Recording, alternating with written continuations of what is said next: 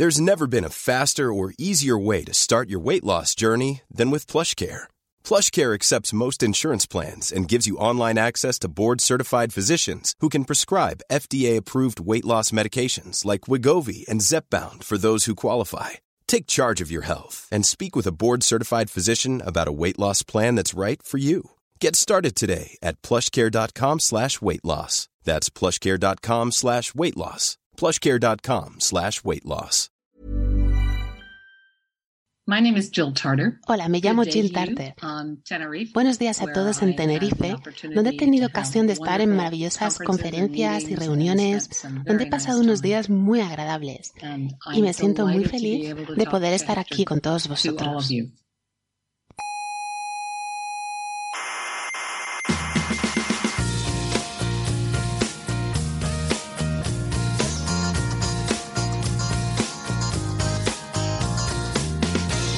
Hola, mi nombre es Marco Antonio Aguirre y estoy aquí porque la voz habitual, la de Juan Carlos, no va a poder estar porque él tiene un mandado.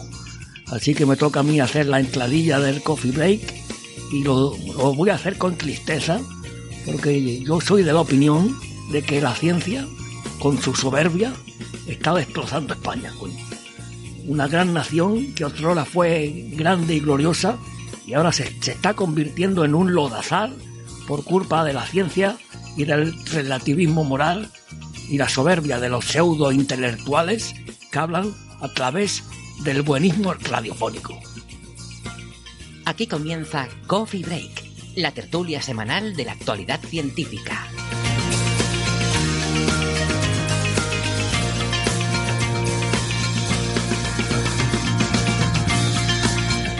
Saludos, terrícolas y otras gentes de por ahí.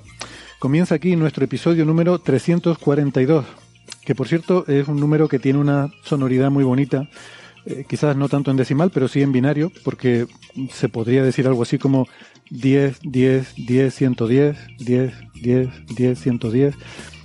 A mí me suena bien, me suena como a ritmo caribeño, eh, no sé, casi que me imagino Emilio, Emilio Aragón eh, arengando desde un balcón. Aragón arengando, tendría que ser Emilio Arengón. Bueno, desvarío. Aunque no lo parezca, esta es la tertulia sobre la actualidad de la ciencia que cada semana les traemos en Coffee Break, Señal y Ruido. Desde el Museo de la Ciencia y el Cosmos de Tenerife les saluda Héctor Socas. Sean todas muy bienvenidas.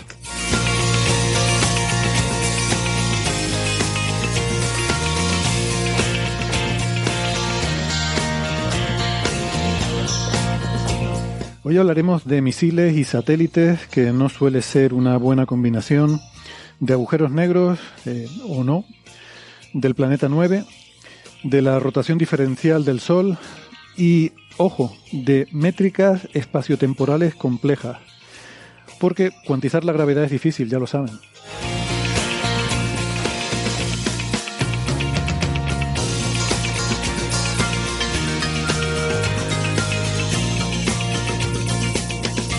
Antes les quiero recordar que además de la radio nos pueden encontrar en muchas otras plataformas de internet. Estamos en Evox, en Spotify, en Google Podcast, Apple Podcast, Amazon Music, TuneIn, Lecton y la aplicación de Squid, bla, bla, como siempre.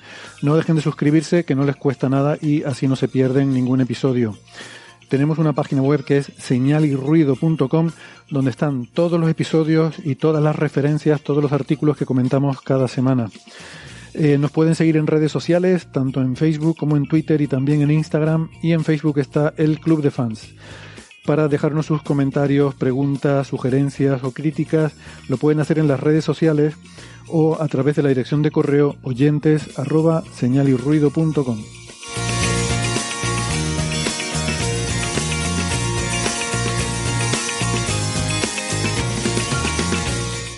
Si prefieren la radio analógica de toda la vida, que sepan que nos pueden escuchar si viven en Canarias en las emisoras Icoden Daute Radio, Radio ECA, Ondas Yaiza y Radio Juventud. En Madrid en Onda Pedriza. En Aragón en Ebro FM. En Málaga en Radio Estepona. En Galicia en Cuac FM en La Coruña. Y en Argentina en Radio Voces de La Rioja y la FM 99.9 Mar del Plata.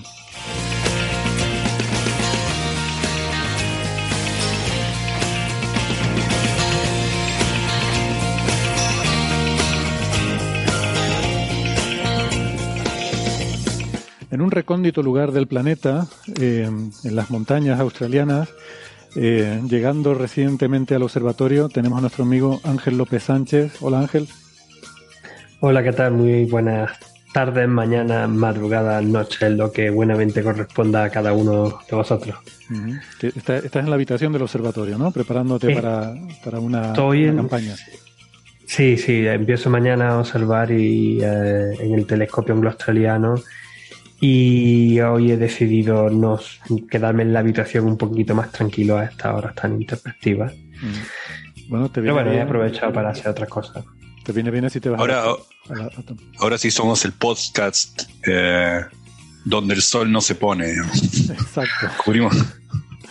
Exacto. Lo dice eh, la voz de Gastón Giribet desde Buenos Aires, Argentina. Gastón, ¿qué tal? ¿Cómo estás? Hola, eh, un gusto estar con ustedes. Hola a todas y a todos. Y en Málaga tenemos a Francis Villatoro. Hola, Francis. Pues muy bien, aquí estamos en Málaga. Un buen día, además con el cielo azul, una buena temperatura, aunque es un pelín de, fresco, quizás al, nivel de temperatura de Alberto, Alberto Parisi. hará algo menos de 20 grados. Cuando está por encima de 20 ya estamos a gusto. Pero está un pelín por debajo. Pero por lo demás, estupendamente aquí en Málaga. Muy bien, pues em, eh, Ángel es doctor en ciencias físicas, investigador del Australian Astronomical Optics y la Universidad de Macquarie. Em, y Gastón es eh, también doctor en físicas, profesor en la Universidad de Buenos Aires. Francis es eh, físico, informático y doctor en matemáticas, profesor en la Universidad de Málaga. Em, bueno, al lío que tenemos muchas cosas, a los twitters de cada uno. El de Ángel es arroba el lobo rayado, el subguión lobo subguión rayado. El de Gastón es arroba Gastón Giribet. Giribet se escribe con G, la primera. Y el de Francis es emulenius. El mío es arroba hsocas navarro. Y bueno, por completar el parte meteorológico por aquí, que me sorprendió una ligera llovizna, si me ven el pelo mojado, salí un momentito a, comer, me confié, había unas nubecillas en el cielo, pero no pensaba que fueran a dar para mucho, y se produjo este fenómeno que ocurre en la Tierra, que caen gotas de agua desde arriba hacia abajo, em, y es un poco molesto. Bueno, pero si corres, te caen menos por unidad de tiempo en el área que expones a la lluvia. Eh, eso es así, porque claro, también te vas encontrando las que pillas de frente, ¿no? Eh, también. Habría que, habría que hacer el cálculo. Me, suena, además, que ese fue un problema que eh, alguien me lo comentó. Hablamos en algún programa, sí. En algún, sí. alguien me comentó algo de eso en algún programa, ¿no? Que se había hecho el cálculo sobre si era mejor ir despacio y que te lloviera encima o, o, correr y entonces llevarte de frente las gotas de la lluvia, ¿no? interesante. Bueno. Em, Saludos al público que nos está siguiendo en la retransmisión en directo en YouTube y al que se ha venido presencialmente al museo. Y no, soy una cabeza flotante, es que eh, me he venido con una camisa oscura sin darme cuenta de que como aquí todo el fondo es oscuro y además eh, la iluminación es escénica, un poco extraña, pues puede dar el, efecto, ¿no? Pero tranquilidad, no ha pasado nada. Eh, de, cuello para abajo sigo, lo que pasa es que no, no se ve bien. Bueno, eh, a ver, vamos a hablar de un tema muy serio, un drama, un dramón. Eh, el gran disparate. Disparate porque recordarán aquellos que vieron los payasos de la tele con Gaby, Miliki, Fofito, que un disparate era un disparo poco atinado. ¿no? Y en este caso, eh, lo de poco atinado no es porque no acertara, sino más bien porque acertó. el ejército ruso hizo una prueba de de un lanzamiento de un misil antisatélite, em, no se sabe muy bien por qué, y destruyó su satélite Cosmos 1408, un satélite que tenían por ahí que había dejado de funcionar ya desde los años 80, de 1982, y lo destruyó, mm, generando, por supuesto, muchísimos fragmentos. Se han registrado del orden de 1500 que se mantienen en órbita, eh, otros muchos pues han, han reentrado, han caído, pero hay del orden de 1500 fragmentos que están ahora mismo en una nube siguiendo, dispersándose lentamente a partir de una órbita similar a la del satélite, entre 500 y 800 kilómetros de altitud y que generó una emergencia en la Estación Espacial Internacional, eh, porque no hubo previo aviso de, que se iba a hacer esta, esta destrucción del satélite. Y se, bueno, se llegó a producir una situación de emergencia en la que tuvieron los astronautas que ir a refugiarse a los vehículos eh, preparados para un lanzamiento de retorno a la Tierra en caso de que ocurriera eh, alguna, algún desastre, ¿no? en fin, podemos entrar un poco en las disquisiciones geopolíticas de esto, que por supuesto es en lo que somos expertos todos nosotros, pero no, no sé qué opinan. A mí me parece un disparate con el problema que tenemos de basura espacial Recordemos que fragmentos de menos de un centímetro en la órbita baja hay más de un millón registrados, catalogados, rastreados. Eh, objetos que se mueven a 30.000 kilómetros por hora, básicamente entre 20, 30, 40.000 kilómetros por hora o, incluso más, em, que son auténticas balas, ¿no? Proyectiles que hay por ahí zumbando, por, recorriendo la órbita baja y que son un peligro, una amenaza para toda la tecnología que tenemos en órbita y, por supuesto, para la Estación Espacial Internacional, que quizás, bueno, hay, personas allí, no lo olvidemos, ¿no?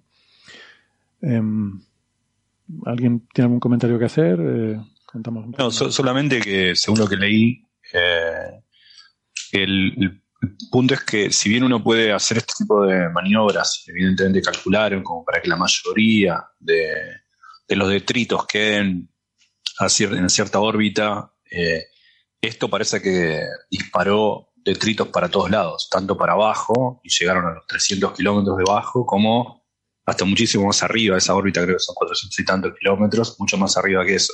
O sea que en realidad, eh, por más que estas cosas se crean controladas, porque es evidente que como la mayoría estuvo en esa órbita, por lo general habrán calculado para dónde iban a salir los detritos, con que haya muy pocos que van, alcanzan, esto alcanzaron casi como que duplicaron la órbita en la que estaban. O sea que esto es peligroso para, eh, por mejor que crean que lo controlan, bueno, hay siempre un imponderable, una explosión, ¿no?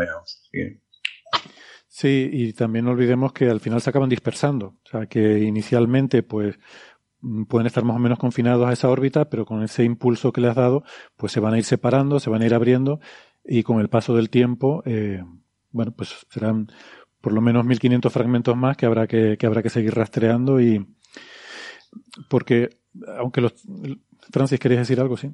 No, solamente decir que, lo que cuenta eh, Daniel Marín ¿no? en su blog, ¿no? en su blog Eureka, en la red de blogs Naucas, eh, se puede resumir en que esto es una cosa absolutamente irresponsable y sobre todo que es absolutamente inútil. Es decir, no sirve para nada probar que un uh, misil eh, antisatélite puede chocar contra un satélite. Eso ya está más que demostrado que es posible. No hay que demostrar absolutamente nada. Y ese tipo de pruebas se pueden hacer sin necesidad de poner de, tocar un satélite, ¿no? diciendo, pues quiero. Es un tiro, es un tiro al plato. Claro, es un tiro al plato. Eh, elijo un punto y compruebo la trayectoria en detalle de si el cohete pasa exactamente por ese punto, sin necesidad de que en ese punto haya nada. Es decir, es, es una tontería explotar eh, un satélite ya existente. Entonces, la única razón por la cual se hace esto es para solicitar ayuda. Es decir, eh, Rusia quiere decirle a los estadounidenses y a los, y a los chinos, señores, como yo vuelvo a repetir esto, os puedo echar cantidad de basura espacial en vuestro país. Así que, por favor, ayudarme económicamente y pagarme algo. Darme algo. Es como el que pide eh, en la calle, eh, dame algo para comer. Pues dame algo para comer porque si no, que sepas que voy a repetir esto, porque esto es absolutamente una cosa que no sirve para nada, solo sirve para gastar dinero, inútil, para generar problemas y, es imposible de entenderlo, salvo por eso, por una señal de petición de dinero. De, firmaré el tratado cuando me des no sé cuántos miles de millones de dólares. Me parece. Yo creo que es una. Esto es un poco de las cosas que se hacían mucho en los tiempos de la Guerra Fría, ¿no? En los 80 y los 70, para como demostración de poderío, ¿no? Es decir, mira lo que puedo hacer. Pero entonces estaba justificado, porque de hecho la, caída de la Unión Soviética, una de las razones fundamentales por las cuales cayó, fue la competencia con Estados Unidos. Es decir, Estados Unidos tenía que constantemente estar demostrando su fuerza para obligar a Rusia a gastarse, a la Unión Soviética, a la Unión Soviética a gastarse muchísimo dinero en tratar de imitarlo, cuando la, el PIB y la economía de la Unión Soviética era ridículamente eh, mucho más pequeña que la de Estados Unidos. Con lo que para Estados Unidos el esfuerzo económico era mucho menor y, esa competencia de tener que estar uno casi un poco por delante del otro, pues fue una de las razones clave por las cuales cayó la, Unión Soviética, pero hoy en día ya eso no tiene sentido. O sea, Rusia no puede demostrar nada en contra de China o Estados Unidos. Por otro lado, lo que dice Francis es que esto ni siquiera es una muestra de poderío, porque no es que es, eh, no está en la frontera de lo que uno podría alcanzar con, eh, es, algo hasta relativamente sencillo. Uno sabe por dónde pasa un satélite y tira algo muy grande, el alto, y le pega al satélite. O sea, básicamente... definitivamente eh, son otros motivos, hay otra razón anterior por la que esto se ha tenido que hacer. Yo no he leído, visto, escuchado ningún persona, ninguna persona, ningún científico, ninguna pues, gente que sabe del espacio, eh, incluyendo por supuesto a, Daniel Marín en su buena entrada de Naucas del su blog, eh, decir algo bueno sobre este suceso, porque es que no tiene sentido, se mire por donde se mire. Mm. Esto yo creo que eh, no se trata de una demostración tecnológica, sino de una demostración de actitud, en el sentido de, esto es el equivalente en la calle de decir, cuidado conmigo que estoy muy loco. Y, yo creo que mm, esto es algo que me da la impresión de que la administración Putin fomenta, en el sentido de que ellos viven de promover ese nacionalismo y esa vuelta, a lo mejor esa nostalgia de, tiempos eh, quizás mm, eh, más gloriosos eh, de, en, los que algo así como let's let's eh, make Russia great again. Great again, exacto, exactamente, ¿no? Yo, yo creo que van en esa línea y de hecho, si miramos también las otras pruebas anteriores que se han hecho, ¿no? Porque esto también lo han hecho antes también las otras grandes potencias. Si miramos los, los casos más recientes, eh, ha habido de 2007, 2008, 2019 y este de ahora. Y han sido en 2007 Estados Unidos, luego China en 2008 y luego la India en 2019, que fue lo sorprendente, que, tiene que ver la India con esto, para qué se mete en esta historia, y ahora esta de Rusia, ¿no? La de, bueno, yo, yo no tengo ni idea de política ni de China ni de la India, pero en 2007, cuando esto lo hizo Estados Unidos, era en plena administración de George W. Bush, que era un poco también en esa línea, ¿no? De, como decía Gastón, eh, Make America Great Again, eh, antes de que estuviera de moda ese lema, pero... Pero quizás lo que creo que también han conseguido bastante publicidad, porque yo lo he visto en muchos sitios, según tengo entendido, ha salido también en muchas, en, telediarios, en noticias nacionales, en, en todos lados. Sí, sí, por eso digo, ¿no? Que es una especie de puñetazo sobre la mesa que, eh, por, por, terminar lo que, lo que estaba intentando argumentar, que era, eran tiempos en 2007, cuando Estados Unidos hizo una prueba similar, que era, o sea, no era, no era solo George Bush hijo, sino que si mira su gabinete, pues el, vicepresidente era Dick Cheney, el, el, eh, secretario de defensa era Donald Rumsfeld, que eran, o sea, eh, auténticos gente del ala dura, de, de, de los halcones, ¿no? De, de la, la, política esta de supremacía eh, mundial, ¿no? De, de demostrar supremacía mundial. Eh, y, me da la impresión de que es el tipo de cosas que hace la gente cuando quiere llamar mucho la atención en ese sentido, ¿no? De salir a la calle con un cuchillo y decir, eh, puedo hacer cualquier barbaridad. Entonces, es una forma de, sin hacer una barbaridad, eh, dar a entender que puedes hacer una barbaridad, así que cuidado conmigo. Entonces, me da la impresión de que debe ir por ahí la cosa, pero no sé. No lo sé. Yo te digo, ahora mismo Europa tiene los, perdonad por las palabras, los huevos cogidos por Rusia por el tema del gas. Que eh, ellos tienen la, el, grifo. Si ellos cortan un poquito el grifo, eh, Europa se ahoga y, y se va al, carajo. Entonces, realmente no, no tiene ninguna otra. No, no creo que necesite eh, Putin demostrar, por otro lado, eh, su poderío. ¿no? Ya, ya nos tiene a todos. Bueno, el espacio siempre... Ah, si, si quieren gas, nosotros les vendemos. y yo un poco más lejos, creo yo. Sí, el, problema del gas de, fuera de, sin usar gasoductos es que es muy caro con barcos. Ahora hay una crisis terrible con los, con los barcos de transporte y, sale excesivamente caro. Ya, ya nos estás regateando, Francisco. no, pero podemos hacer un gasoducto, ¿no? Desde Argentina. Por lo menos desde Brasil. Uno, uno de Argentina a Brasil y desde Brasil hasta, hasta Canarias y de Canarias hasta España. Bueno, eh, no sé, como anécdota, de, los siete tripulantes de la Estación Espacial Internacional, dos eran rusos.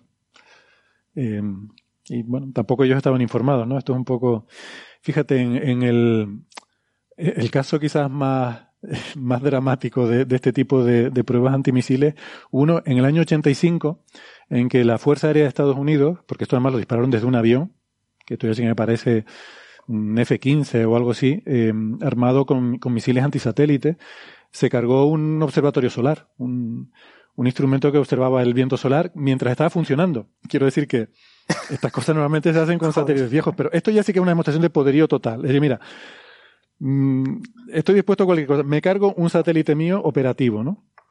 Eh, estaba transmitiendo datos, de hecho, en el momento de destruirse. Y además dijo, luego dijo el Pentágono que es que les venía bien que estuviera transmitiendo porque así eh, podían mm, realmente estar seguros de que lo habían destruido porque termina la transmisión y el momento exacto, ¿no? Eh, les vino súper bien, pero claro, los, los científicos. vienen, molestando bastante los rusos. El otro día hablábamos de. Eh, te pusieron un cohete adelante cuando estabas mirando GNZ-11. para que se acuerdan eso, para que no, para que se confundan eh, la emisión de la galaxia lejana por un cohete. Bueno, ahora es. Déjenos mirar del cielo tranquilos. pues ese, ese caso fue curioso, pero bueno, fue los años, los años 80, ¿no? Eh, estábamos, estábamos muy locos en los años 80, llevábamos pantalones de campana y, y los pelos así un poco raros. Bueno, no sé si, si esto da para mucho más, ¿no? Em, a mí no, no me gusta y, además, como decía, comentaba en, en un programa que me estuvieron eh, preguntando sobre el tema, el simbolismo de, de, o sea, de, todo lo que pasó, sobre todo con la Estación Espacial Internacional, ¿no? que básicamente es un símbolo de cooperación entre las superpotencias, entre los pueblos de la Tierra, para la investigación científica y el uso pacífico del espacio. Y que una, eh, una actividad militar haya puesto en riesgo la Estación Espacial Internacional es como un, un simbolismo bastante ominoso, ¿no? De, del signo de los tiempos. Eh, parece que en vez de avanzar a veces damos pasos atrás también, ¿no? Y este, bueno, parece un paso atrás. En fin. Sí, yo creo que esto es, imposible de comprender y quizás dentro de unos años sepamos realmente qué hubo detrás.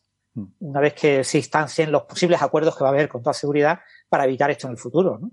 Será, habrá que obligar a Rusia a firmar un tratado de manera explícita que, que le haga no, no hacer esto nunca más y Rusia exigirá un pago monetario por firmarlo. esto es política seguro, es un elemento de negociación. ¿no? quizás es una forma de presionar a alguien en alguna negociación que no sabemos cuál es, ni cómo, ni por qué, o de hacer una demostración de fuerza para luego en alguna negociación decir, oye, a mí me tienes que tratar con respeto porque puedo hacer cosas muy chungas, no sé.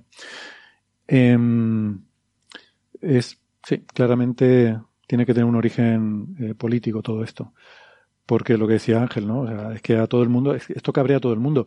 De hecho, fíjate, eh, es verdad que tú puedes, suponiendo que, tengamos controlados todos los pedazos peligrosos, eh, aun teniéndolos controlados, eso lo que significa es que podrás anticipar una, podrás predecir una posible colisión y hacer una maniobra de los satélites o de la estación espacial para evitar esa colisión.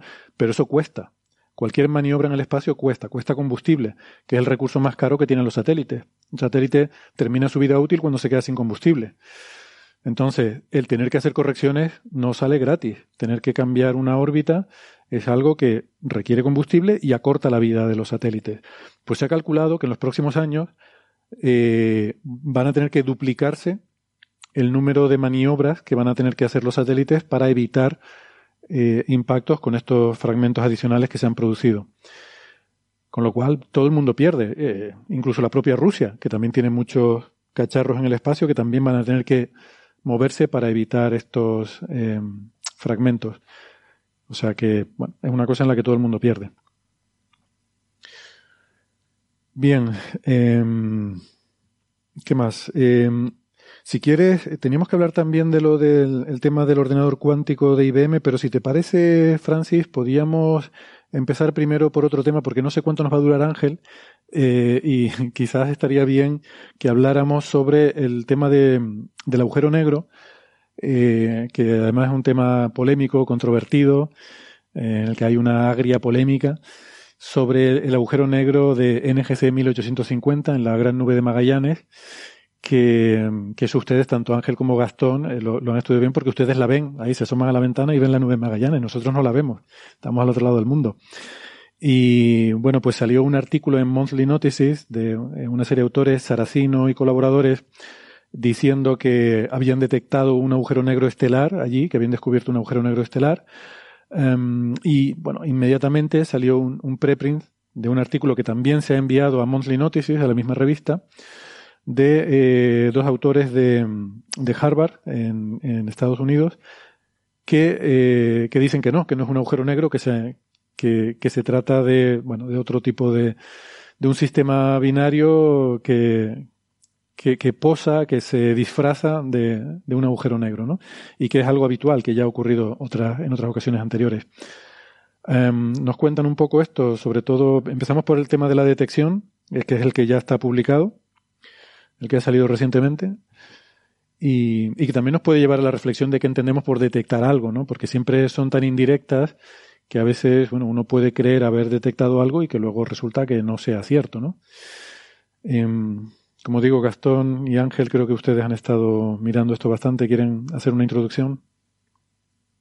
Eh, a mí me gustaría comenzar simplemente mm, hablando de la técnica que se ha usado para el primer artículo, ¿no? Para la posible detección de este agujero negro, o la agujero negro en este, en este cúmulo abierto de estrellas en la gran nube de Magallanes.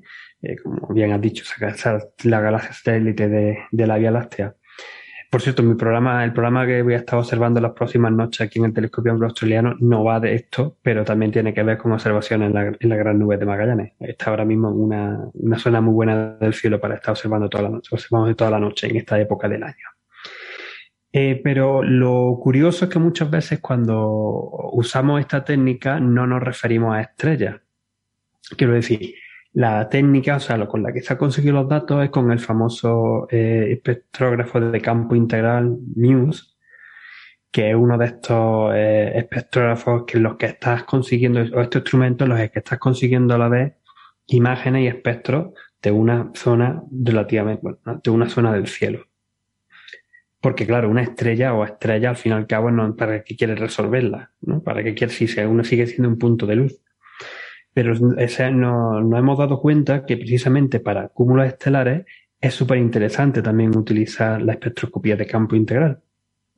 Porque así podemos resolver mucho mejor, o sea, podemos identificar las estrellas de forma, de forma muy buena y con cierto modelaje eh, extraer de forma correcta el flujo integrado de cada una de las estrellas para, para sacar los espectros y de ahí pues poder analizarlas. Pues básicamente esta es la primera de las cosas que eh, han hecho en el artículo de, eh, lo tenía por aquí abierto, eh, de, em, Saracino, ¿no era? Sí, Saracino, Saracino, y, colaboradores.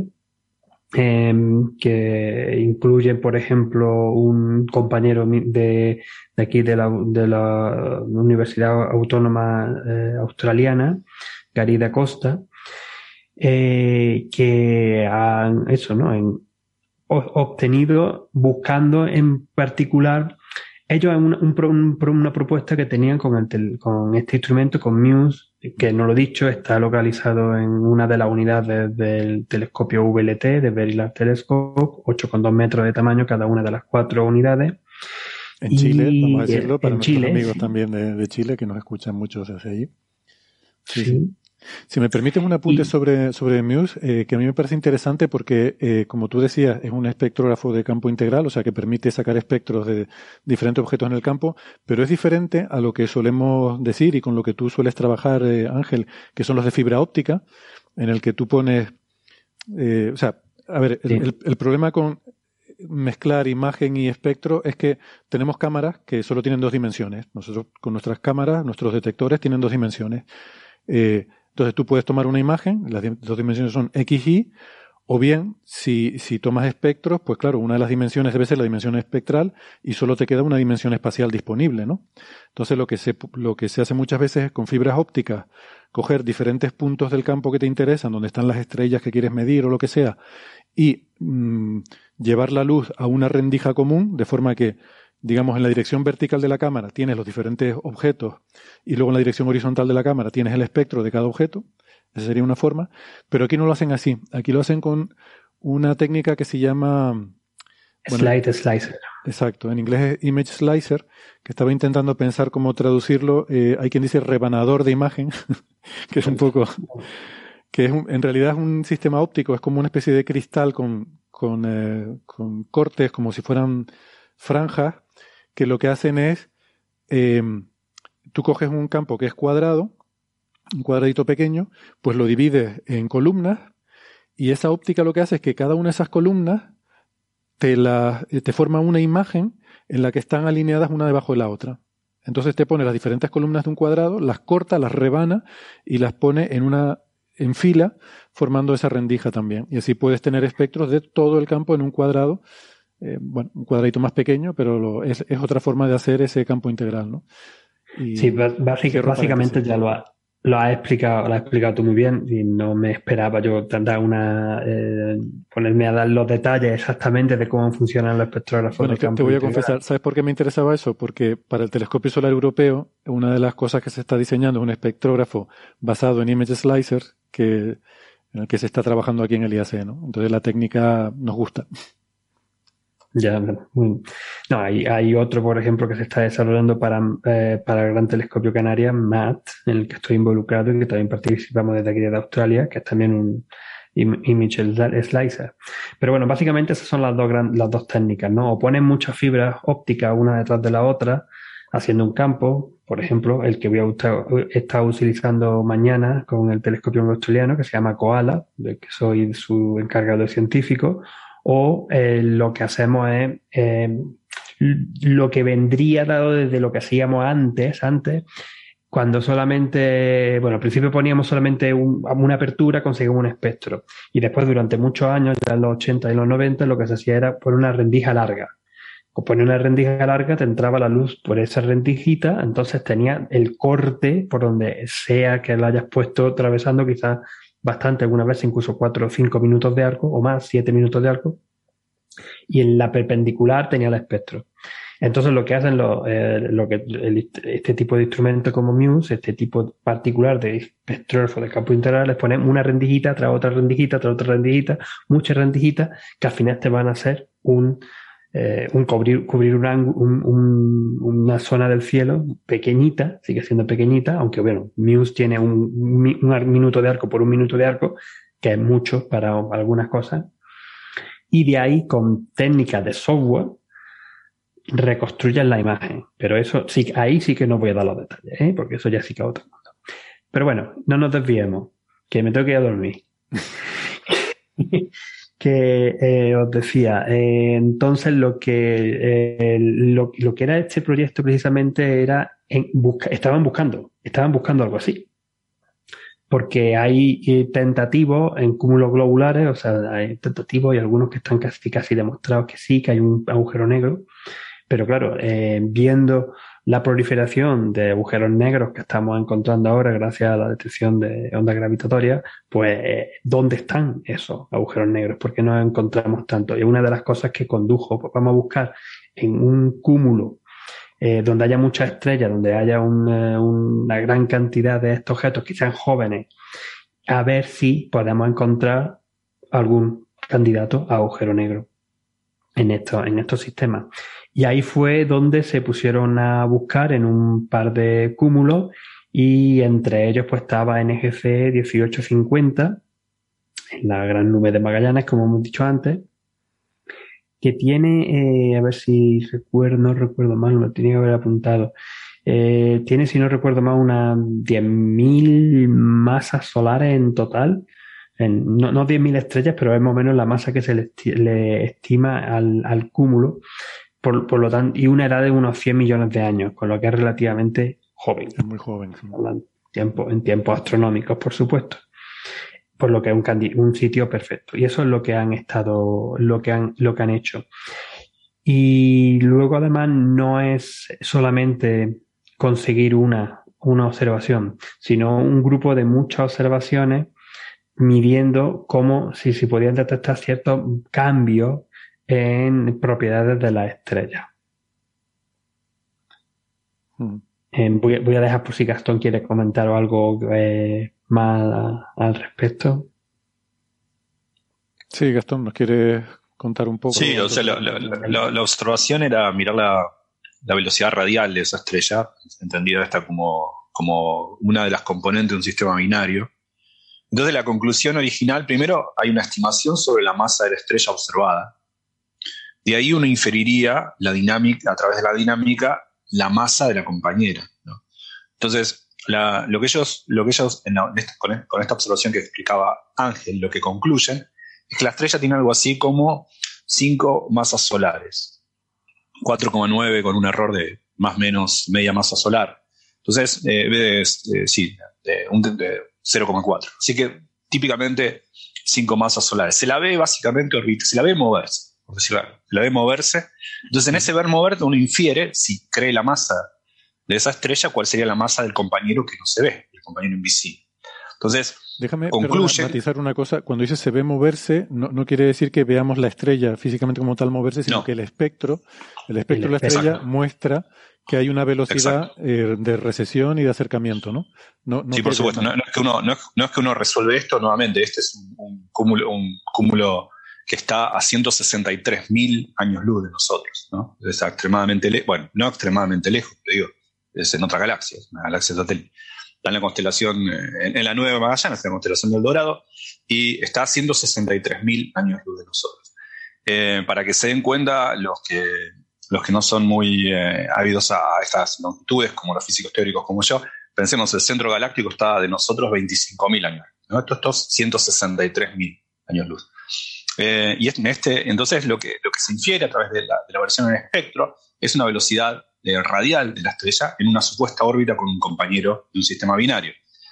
Eh, creyendo que esta estrella, concluyendo que esta estrella tiene cinco masas solares, de ahí se deriva que su compañero tendría unas 11 masas solares, y entonces se concluía que el bautizado NGC 1850BH1, ¿no? porque NG 1850 es el nombre del clúster, pero uno le pone BH1 por el primer black hole detectado ahí, entonces, eh, ese tendría 11 eh, masas solares. Eso era lo que decía el paper de Saracino, que eh, si bien creo que es de octubre el paper, salió, el preprint salió publicado en Monthly Notice ahora, el 11 de, noviembre. Ahora bien, pero, no es, la, pero no es la versión final. O sea, yo creo que la han sacado también por la nota de prensa y por, se ha hecho una nota de prensa de, eso y ha tenido también cierta repercusión en los últimos, en los últimos días. Y, y yo creo que todavía no es porque cuando te lo bajas te pone claramente eh, original and edited manuscript. Y no sí, sí, aparece, aparece como, exacto, sí, aparece un curioso eh, nota de cautela atravesando la, página, ¿no? una especie de, de, sello de agua que a mí me ha llamado la atención por, la, por volver a la conexión esta de cuando usa un preprint o saca un artículo científico que está publicado. ¿Esto entonces qué, qué es? Porque está aceptado por la revista, eh, pero no está todavía publicado. Pero está, en una instancia, una instancia límbica. Entonces estamos en el, limbo.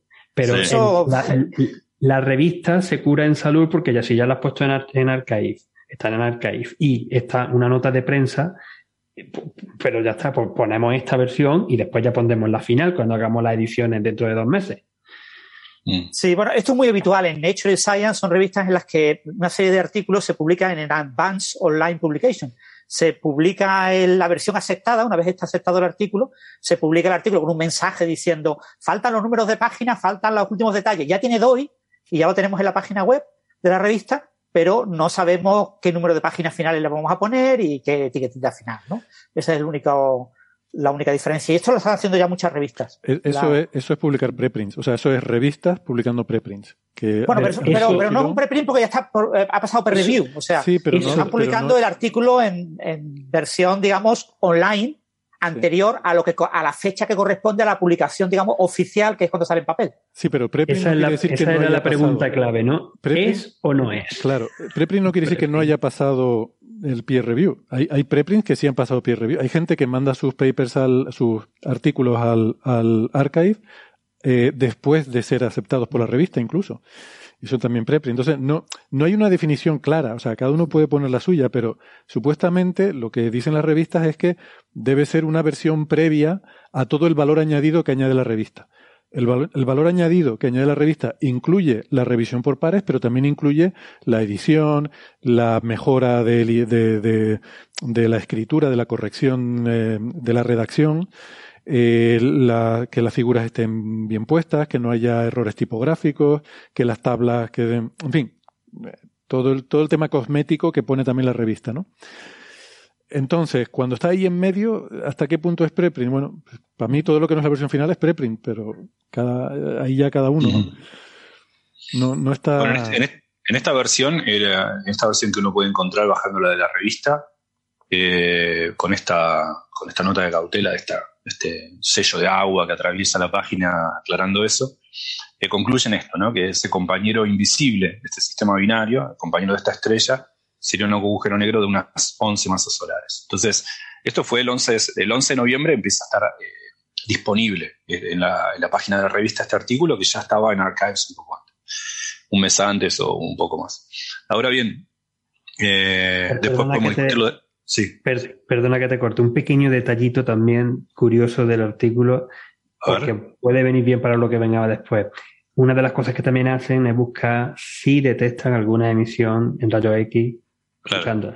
Sí. Y, no, o sea, hay un, hay un residuo por ahí, pero no, la, no pueden decir que tenga una emisión en rayos X. Exacto, y eso es importante porque si hay un agujero negro acretando, eh, eh, típicamente hay una emisión de rayos X. ¿Y por qué es esto? Porque el sistema, ellos lo piensan de esta manera, como que esta estrella, la compañera al agujero negro, eh, está alcanzando lo que se conoce como el lóbulo de Roche. Para los que no sepan lo que es eso, eso es como eh, cuando la estrella empieza a alcanzar el tamaño en el cual eh, empieza a no poder sostener, típicamente en un sistema binario, su masa debido a su propia gravedad y empieza a acretar, por ejemplo, en un dado compañero. Acá mis amigos astrofísicos me corregirán si no es así, pero de grosso modo es lo que ocurre. Entonces estaría como eh, empezando a perder y a acretar masa a su compañero. Entonces, si es, si es así que hay un agujero negro compañero de 12 masas solares acretando materia o comenzando a hacerlo, tendría, uno esperaría cierta emisión de rayos X y esa es la razón por la cual buscan ese tipo de emisiones. Mm. Eh, ahora, unos pocos días después de que el paper eh, apareciera... ¿Puedo comentar algo más? Antes de pasar al siguiente paper, ¿no? sobre este, me gustaría volver a incidir que lo que hay es un píxel, ¿vale? Tanto, esto es un sistema binario en el que tanto la estrella eh, observada como la supuesta compañera que no se ve están en el mismo píxel. Entonces. E, píxel entre comillas. Sí. Quiero decir que no. Bueno, decía Gastón que no están resueltas. Lo, quiero. No, no están. Eh, o sea, que, quiero que quede muy claro lo que, lo que eso quiere decir. Quiere decir que no estamos viendo dos estrellas, solo vemos la, luz de, de, las dos juntas. Exacto. Eh, entonces, en este artículo lo interpretan como que estamos viendo una estrella muy luminosa, una, una gigante, una estrella muy caliente, de cinco masas solares, y hay otro objeto que no vemos ahí, porque se ve por cómo se mueve esta estrella, cómo orbita. Y, su, y el espectro que hay es el espectro de una estrella caliente. Eh, para tener esa información se combina también con otra que es la curva de luz, que no la hemos mencionado y por eso la quería sacar también, que viene de otro instrumento diferente que es Ogel, que es un experimento polaco. En el óptico. Que lo que hace es imagen. Eh, y este es un experimento que, que, a mí me encanta porque está hecho para otra cosa, está hecho para buscar eventos de lente gravitacional, pero como lo que está haciendo es mirar eh, al cielo continuamente con mucha precisión buscando pequeñas fluctuaciones de brillo de las estrellas, precisamente para buscar lente gravitacional, pues también sirve para cosas como esta. Si tienes la suerte de que ha estado observando la estrella que tú quieres, pues puede ver también las fluctuaciones de brillo. Y han visto también esas fluctuaciones de brillo de este píxel, de, este sistema binario, que es esperable cuando tú tienes que la estrella está orbitando en torno a, bueno, tiene un sistema binario, ¿no? Porque al orbitar, mmm, puede, no es el caso, pero podría ser, por ejemplo, que una estrella se escondiera detrás de la otra, entonces habría variaciones de brillo. En este caso no es por eso, sino por lo que ha dicho Gastón, que es muy importante que la estrella, em, ellos concluyen que está llenando ese lóbulo de Roche, que quiere decir que la, estrella está expandida em, y formando como una especie de, forma como, el lóbulo de Roche tiene forma como de lágrima, eh, que en el, en la parte estrecha de esa lágrima estaría la otra estrella, y, Gastón nos va a enseñar ahí, muy amablemente para los que lo estén viendo en YouTube, el, sería la, visualización gráfica, ¿no? Eh, en este escenario que ellos plantean de una estrella grande con un agujero negro al lado, pues esa estrella grande se habría, se habría hinchado y por una parte, cerca del agujero negro, estaría perdiendo masa por ahí, em, por esa parte estrecha de, de esa lágrima, ¿no?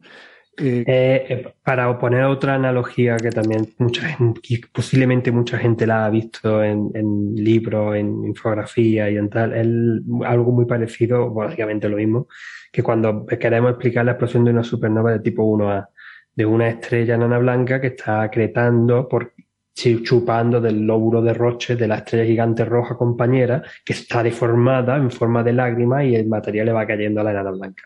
Es una cosa parecida, básicamente lo mismo, pero en otro sistema.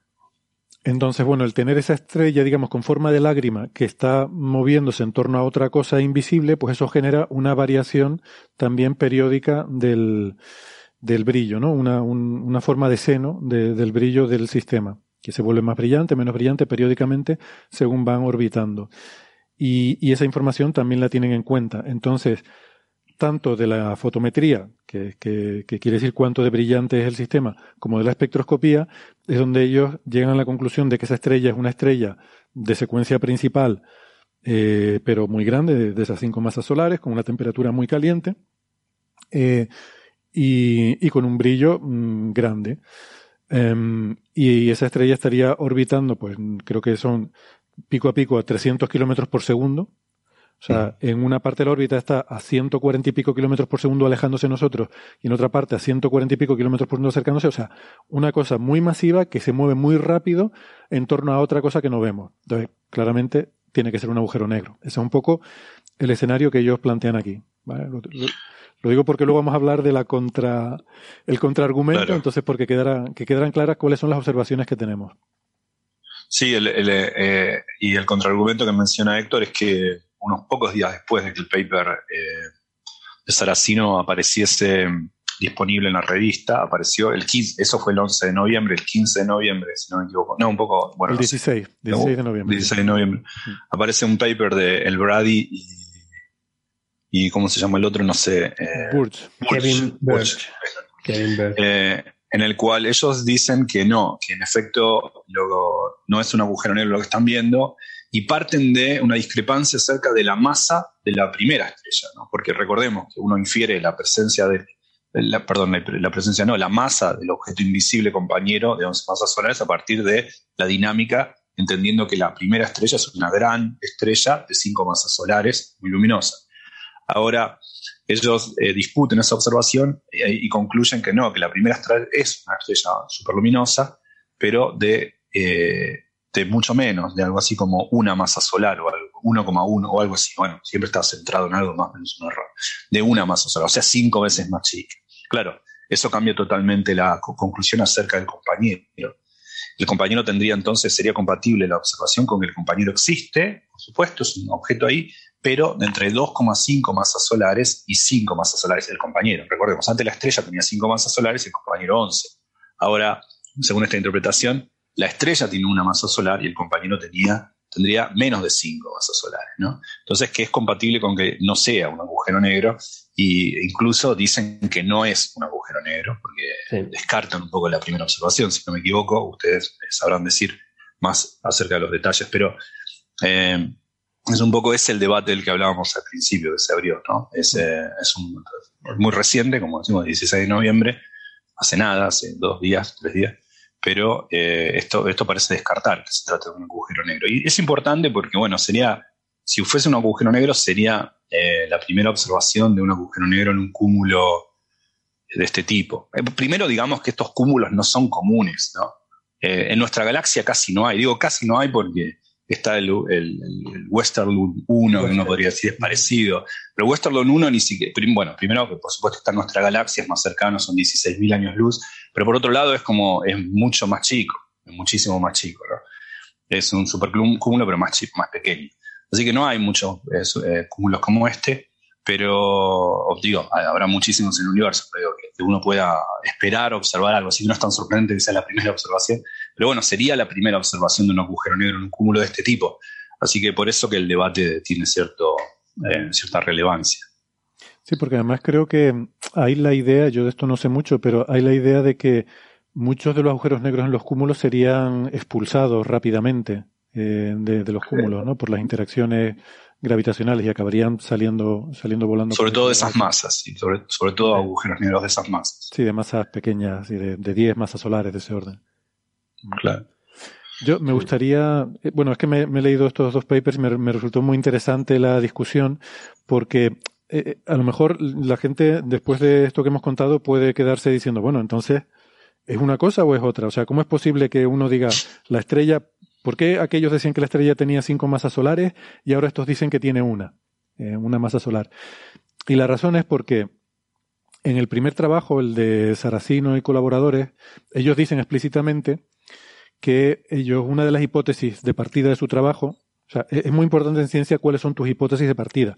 Tú puedes tener un desarrollo, una teoría y tal partiendo de una hipótesis y puede estar todo muy bien, pero si las hipótesis no se cumplen, pues tu conclusión no va a ser la correcta.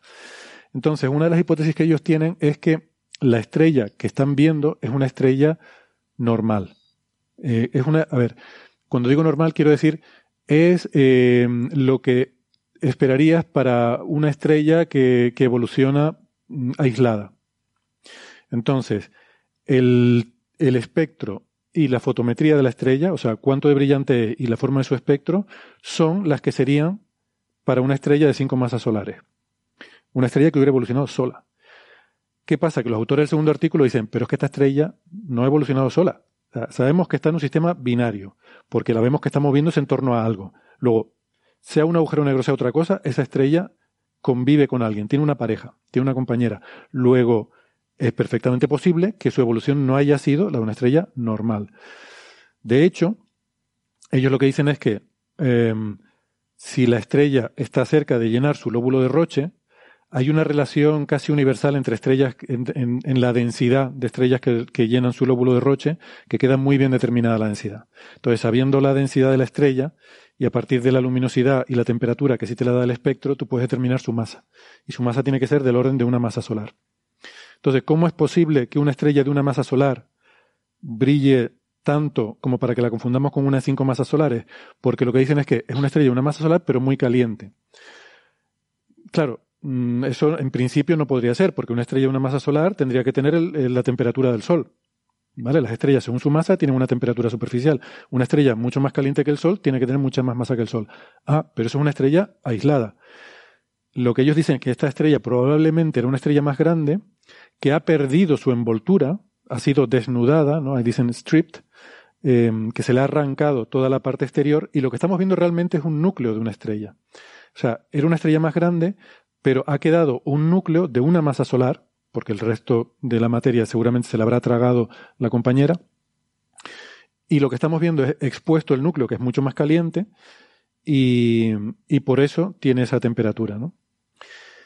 Em, entonces, en esa situación, eh, una estrella que llena su lóbulo de Roche, que está perdiendo materia y que tiene esa, ese tamaño, tiene que tener em, eh, eh, o sea, esas propiedades, ¿no? Eh, y tener una del orden de una masa solar para que encaje con ese esquema.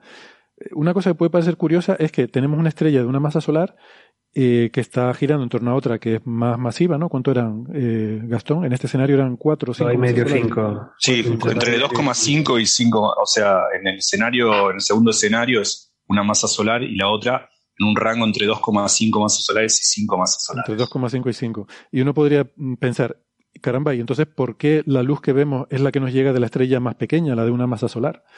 Y esto es una manifestación estupenda de la ley de cuerpo negro y su, eh, a veces fastidiosa, dependencia de la temperatura a la cuarta.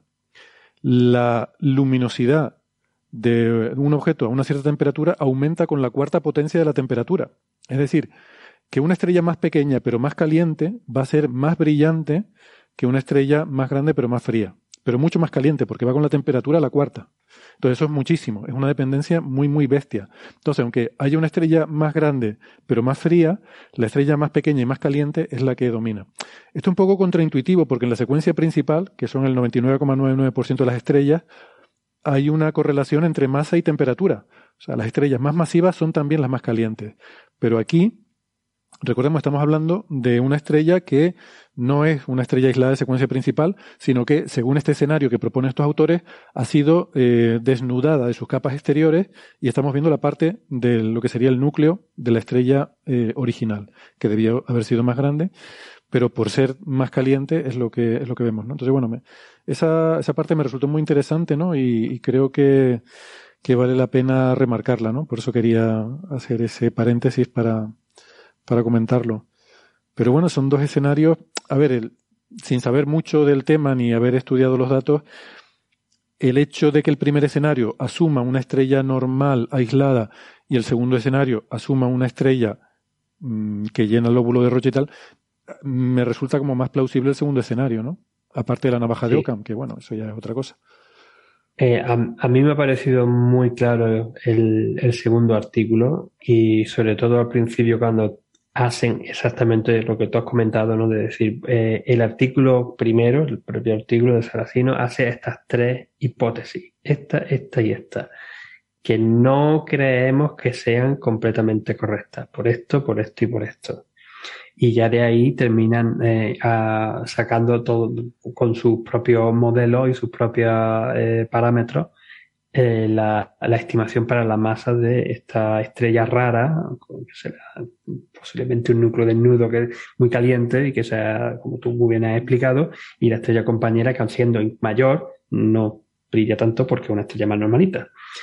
Y esto que lo otro que quería decir es que no es la primera vez que estos autores han estudiado objetos similares, que es por lo que yo creo que también han hecho esto muy rápido porque ellos ya tenían la herramienta, han encontrado un par, de hecho lo, lo comentan en, las binarias LB1 y HR6819, ¿no? que son, son, son objetos similares en las que se le ha aplicado este escenario eh, con anterioridad.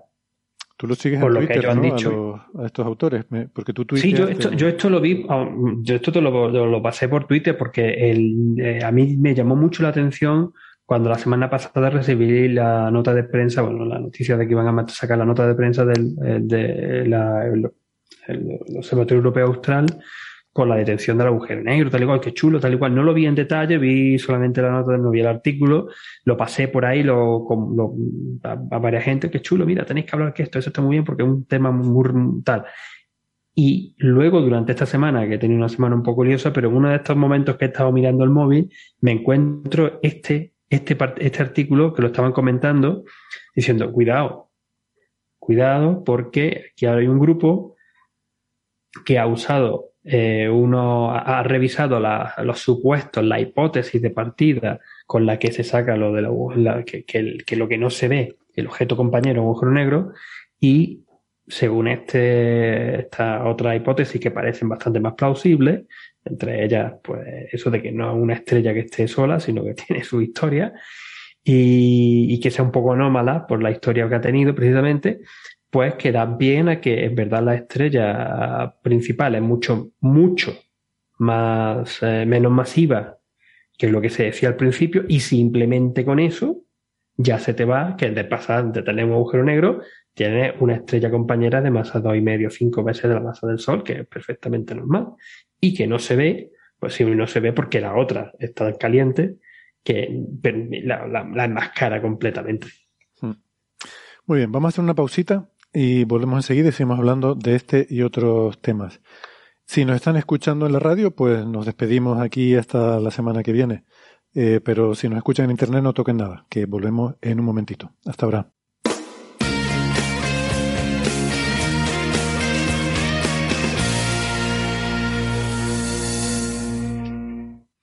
Bien, gracias por seguirnos acompañando. Eh, bien, pues estábamos hablando de esta polémica ¿no? que había entre estos dos artículos sobre si NGC 1850BH1 es un agujero negro o no, y entonces habría que cambiarle el nombre. Eh, a mí, mm, una cosa que me ha gustado, ¿no? Me leí los dos artículos y, mm, bueno, como suele pasar, la, encuentro una discrepancia amable, eh, bien bien argumentada y, y, en los términos correctos en los que se tiene que tener un debate científico y ojalá fuera así en todos los ámbitos de la sociedad. Eh, de, hecho, de hecho, si no habéis fijado, en los agradecimientos están los autores particularmente la primera, me refiero al segundo artículo, en el segundo artículo los agradecimientos está, eh, a ver que lo estoy encontrando, una, una mención explícita a Sara Saracino y varios más, de hecho yo creo que son todos los coautores, de, casi todos, bastantes de los autores del artículo original, que eh, han proporcionado comentarios útiles. Ah, pues o sea, que no es. y no han ido a saco. Y no, han ido a saco. Y es más, en la última frase del abstract, de del resumen, eh, te dicen, aunque es muy probable que no contiene un agujero negro, NGC 1850 BH1 proporciona un caso muy interesante para modelos de evolución de binarias, particularmente dada la edad del cúmulo, ¿no? O sea, que sigue diciendo que, oye, que a pesar de que esto que han descubierto no es un agujero negro, es un objeto que merece seguir siendo estudiado y merece seguir siendo que va, ponemos en valor y apreciamos lo que se ha hecho en el artículo anterior. Exactamente que lo que yo decía antes, no están diciendo que el artículo anterior esté mal, que lo hayan hecho mal, que sea un desastre, sino que, bueno, pues una de las hipótesis no están de acuerdo con ella y llegan a una conclusión diferente. Es más, de hecho, cuando hablan de la emisión en rayos X, le también echan un capote, como se suele decir, y perdóneseme por usar una expresión taurina, a los autores, a Saracino eh, y colaboradores, ¿no? Porque dicen, efectivamente, como decía Gastón, que uno esperaría en un sistema como este, en el que hay un agujero negro que está tragando material de una estrella compañera, que hubiera una emisión en rayos X por esa acreción activa.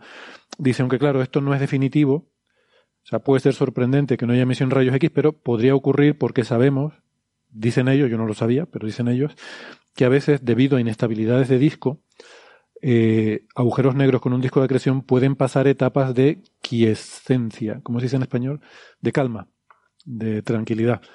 Eh, que aunque tengas.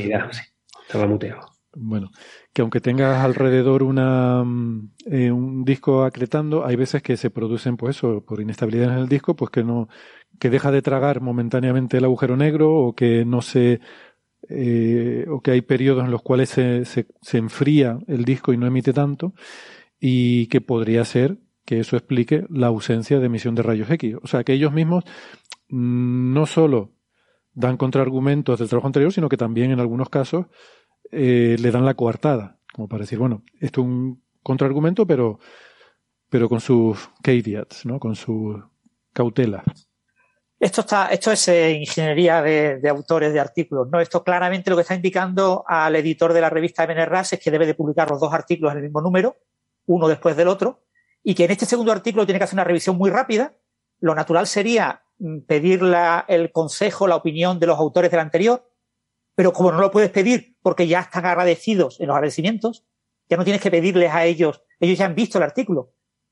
¿Vale? O sea, que ya no tienes que pedirles a ellos eh, que, discutan si aceptan o no aceptan este artículo. Con lo que este segundo artículo, con toda seguridad, se va a aceptar muy rápido y se va a publicar los dos juntos en el mismo número. Esto es ingeniería del artículo. Este tipo de cosas hay que saber hacerlas. Si no las haces bien, eh, lo mismo te encuentras con que se te retrasa este segundo artículo y aparece números posteriores, ¿no? Pero al final lo han hecho todo exquisito para que salgan los dos juntos. A mí lo que me sorprende mucho es que, que a mí me cuesta tanto escribir artículos, ¿no? Que, que te digan, ha salido este artículo, esta, esta noticia y tal igual, y directamente ya en dos, tres días te ha sacado el artículo. Al menos que sea que ya lo sabían de antes y en verdad lo llevaban preparando de un poco antes, posiblemente. Estoy pensando sobre la marcha, pero aún así me parece súper rápido. Bueno, habría que ver la fecha de subida al archive del primer artículo, ¿no? fue la misma fecha de, aceptación en la revista. Sí, sí porque claro, porque el mismo día. lo que ocurre. Si va a sacar una nota de prensa, no sube el artículo al archive hasta que no se publica la nota de prensa. Sí, hasta que no te da, no te libera el embargo la propia revista. Entonces salieron, se envió al archive el mismo día que salió en la revista. Pero con toda seguridad los autores del segundo ya conocían el artículo que se iba a enviar. Probablemente eso, esto lo contaron en alguna conferencia científica o en algún sitio mm. coincidieron y, se comentó y, se preparó. Y estos autores ya, ya han hecho esta, mm, eh, eh, esta maldad un par de veces anteriormente, ¿no? Decía Karim El Badri eh, en Twitter, que en ese tweet que retuiteaba Ángel, que, em, que esto pasa a menudo, que este tipo de estrellas se suelen confundir con agujero, o se prestan a confusión con agujeros negros y que ellos están ahí un poco como, como dando la vara para decirle a la gente tengan cuidado con esta posible confusión, ¿no? Y hay un par de casos anteriores en los que ellos han, entre comillas, desenmascarado eh, algunas de estas estrellas que, que se enmascaran como agujeros negros. Tened cuidado con aplicar esa fórmula o ese modelo o cosas que todo el mundo usa, mucha gente usa, porque normalmente funcionan en objetos que son más exóticos o, con, objetos en los que no se ha calibrado esa cosa, esa herramienta que va a usar. Es que eso me suena a mí también. Eh, otro día os cuento de qué. Muy bien. Ángel, ¿te quieres quedar un ratito más o, o te despedimos y te vas a descansar, como tú prefieras? Yo, con vuestro permiso, me voy a ir a dormir. Bueno, pues nada. Me encantaría quedarme, pero es que, es que ya, si no, mañana voy a estar bastante machacado y mañana me espera otro día intenso. Sí, lo sé. Pero bueno. Eh, ¿No, quieres mencionar, Ángel, lo del ProAm con PC 7? Eh, como no me has dado paso, Héctor, pues ah. no lo he dicho. Bueno, te, quería preguntar si querías quedarte un rato más y, hablar de eso y de lo que. Lo comenta rápidamente, coméntalo en cinco minutos. Lo, puedo comentar rapidísimamente, si en verdad lo puse ahí por eh, breve. Es de nuevo otra de estas cosas que he visto estos días que me llamó mucho la atención y como además era algo de ProAm, pues fui directamente, digo, voy a mirarlo tal y cual. Y luego resulta que, de nuevo, eh, ha sido un, artículo de mi, de mi colega y amigo David Martínez Delgado el que lo lidera. Y digo, vaya, ahora parece que voy a venir aquí a hablar de ella. A David te paga, ¿eh? De verdad, digo, me estará pagando. Por ha, sido completamente curioso, eh, de forma independiente, pero me llamó, me llamó la atención. Eh, ha salido publicado eh, esta semana, si no recuerdo mal, te lo tenía por aquí abierto en otro, en muchas ventanitas. Eh, sí, un, un, sí, bueno, sí, un, un nuevo un artículo eh, donde eh, a, raíz no propiamente de observaciones PROAM, pero sí está un, astrónomo aficionado involucrado, eh, se ha descubierto un posible candidato, una galaxia enana candidata a ser satélite de la galaxia del Triángulo, de M33 en verdad este tema, más que corto, podríamos estar también hablando mucho, porque es un tema de estos eh, chulos de la cosmología de cercana, ¿no? De la, ¿cómo se llama? Cosmología muy cercana, ¿no? Porque hay un, hay un tema en el que el, em, modelos cosmológicos predicen que deberían haber más galaxias enanas de las que en verdad vemos alrededor de, de galaxias como la Vía Láctea o Andrómeda y en particular, por ejemplo, de la galaxia del Triángulo. La galaxia del Triángulo es un poco caso excepcional porque ya está, está bastante demostrado de que está gravitatoriamente ligada a la galaxia de Andrómeda. De hecho, se han descubierto eh, bastante, bastante conexión y hay incluso un halo de, eh, gas neutro conectando, eh, conectando a las dos. pero solamente se tenía un, candidato, un candidato en una galaxia enana que, a ver dónde la tengo yo, el nombre, Andrómeda 22 Triángulo 1, que era el único satélite que se conocía de M33 y que eso pues era un poco raro. y lo que, parece el resultado de un partido de fútbol que acabó en paliza. Ya, pero es que, es que esto, ya te digo que otro son temas de, cómo se ponen estos nombres, porque normalmente se encuentran de asociaciones estelares que luego descubres que son galaxias, porque no, tú no lo ves como un manchurrón, sino que es una cosa muy difusa en el cielo, en una parte en una, muy concreta de alguna constelación o incluso a veces conectando varias constelaciones. Y entonces es por el nombre que tienen estos. El Andrómeda, porque está descubierto la constelación de Andrómeda, número 22, porque el 22 objeto de, este, de, este, de esta clase que está en la constelación de Andrómeda. De hecho, al nuevo que se ha descubierto, que en verdad no se sabe todo lo que es, parece, podría estar conectado con M33 o podría ser una, una, galaxia enana que está un poco más lejana. Que en, ese caso sería una de las galaxias enanas más eh, aisladas que se conocen. Pues a esta se le llama Pisces, 7 eh, Triángulo 3. Y en verdad ha sido un astrónomo aficionado italiano, que tengo su nombre por aquí, Giuseppe, ¿dónde estaba?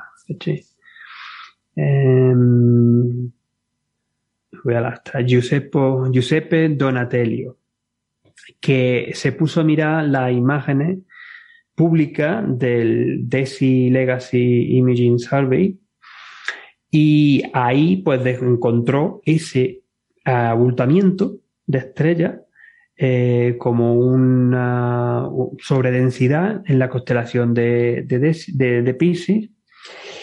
Y eh, bueno, pues entonces lo que hicieron fue seguimiento con imágenes con el Telescopio Nacional Galileo, que está en el Observatorio de Roca de los Muchachos, de tres, ¿cuánto tiene? Tres y medio, ¿no? Tres metros y medio con una de sus cámaras que tienen 8,6 minutos de arco por 8,6 minutos de arco, mm, mm, eh, consiguiendo eh, imágenes muy profundas para poder sacar la fotometría y así poder estudiar este, este objeto y pues confirmar que era en efecto una, una galaxia enana.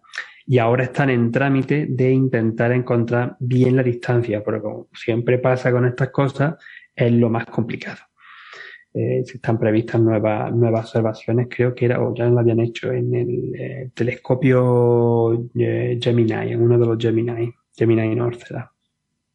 Así que me, me, llamaba, me ha llamado mucho la atención. Es un tema que, como digo, que quizás en otros momentos podíamos hablar un poco más en detalle. Y es un, tema bastante interesante que ha sido consecuencia de una persona siendo astrónomo aficionado o no, no tenía por qué haber sido astrónomo aficionado, simplemente una persona que se descargó las imágenes públicas, se puso a mirar y, uy, aquí encontró algo curioso. Eh, llamó, dio la voz de alarma y así siguió. Estupendo. Así que, pues nada, de nuevo pues felicitar a, David por estos trabajos tan chulos con los que nos está, nos está dando últimamente. Muy, muy interesante y sí, sí, pues felicidades a David eh, nos encantan este tipo de, trabajos y además estas colaboraciones eh, ProAm. Y, y, nada, que siga la racha. Ángel, pues nada, lo, lo, dicho, o sea, si, si, te quieres quedar, yo encantado, ¿eh? Pero si, yo, yo, digo que, no, no quiero interferir. Pero, es que cada vez me voy, me, voy cayendo más, me voy cayendo más y que luego pues, sabéis que se me traba la, totalmente la lengua y ya no, además que mañana tengo, tengo un día intenso. Te agradecemos, pero bueno, estoy, ya sabes. estoy contento porque he podido echar un ratillo, un ratillo ahora con, con vosotros y eso es lo, lo que vale. A ver, a ver cuándo puedo volver. Estas horas tan malas, de verdad. Nosotros lo agradecemos, que siempre eres muy instructivo. Ya sabes que lo agradecemos. Venga, que descanse. Muchas gracias. Bueno, un abrazo. Saludos a todos. Que vaya bien la observación mañana. Bueno, vamos a seguir adelante. Eh, Francis, si quieres, eh, rompemos un poco el, ritmo de, la astrofísica. Eh, han salido noticias, ¿no? Hemos visto en redes sociales bastantes comentarios sobre un anuncio de IBM de un ordenador cuántico con 127 qubits, que son una barbaridad. ¿Qué, hay de esto? ¿Qué nos puedes contar? Bueno, esto es, eh, en principio, básicamente es propaganda, ¿no? O sea, el propaganda de IBM. IBM planteó una iniciativa que era maravillosa, que era eh, ordenadores cuánticos relativamente pequeños, con pocos qubits, de acceso público cualquiera a través de Internet por un servicio de tipo la nube, ¿no? Corregime, perdón, Francis, si me equivoco, pero aquel con el que se, con el que Google había anunciado el haber sobrepasado la, el haber alcanzado la, supremacía cuántica, era 50, 53. 53. Era un, ordenador fabricado con 54 qubits, pero solamente funcionaba en 53. Eso ahora unos chinos lo han repetido con 56 y con 65, creo recordar, 65, 67. No recuerdo si tenía 67 y funcionaba en 65, con lo que ya hay eh, repeticiones de la supremacía cuántica con mayor número de qubits. Con el mismo algoritmo, ¿eh? con el algoritmo que presentó eh, el autor principal del trabajo de, Google. Eh, de hecho, el algoritmo de Google ya se ha publicado una simulación con Summit, con uno de los superordenadores más importantes del mundo, que simula uno de los, de los resultados de este ordenador cuántico. Este ordenador cuántico generaba mm, unos millones de resultados de un problema que tiene un número exponencial de 2 elevado a 53 resultados, pues presentaba unos millones de resultados con los cuales se usaba estadística para comprobar que estadísticamente eran lo que se esperaba que fueran, ¿no? Y ahora ha habido una simulación eh, con un ordenador clásico, un supercomputador, de uno de esos resultados que ha tardado unos minutos. Entonces mm. tienes un ordenador cuántico que te genera unos millones de resultados en unos tres minutos y tienes un ordenador clásico que en unos diez minutos te genera uno de esos resultados. Entonces, mm. se considera que todavía la supremacía la, mantiene.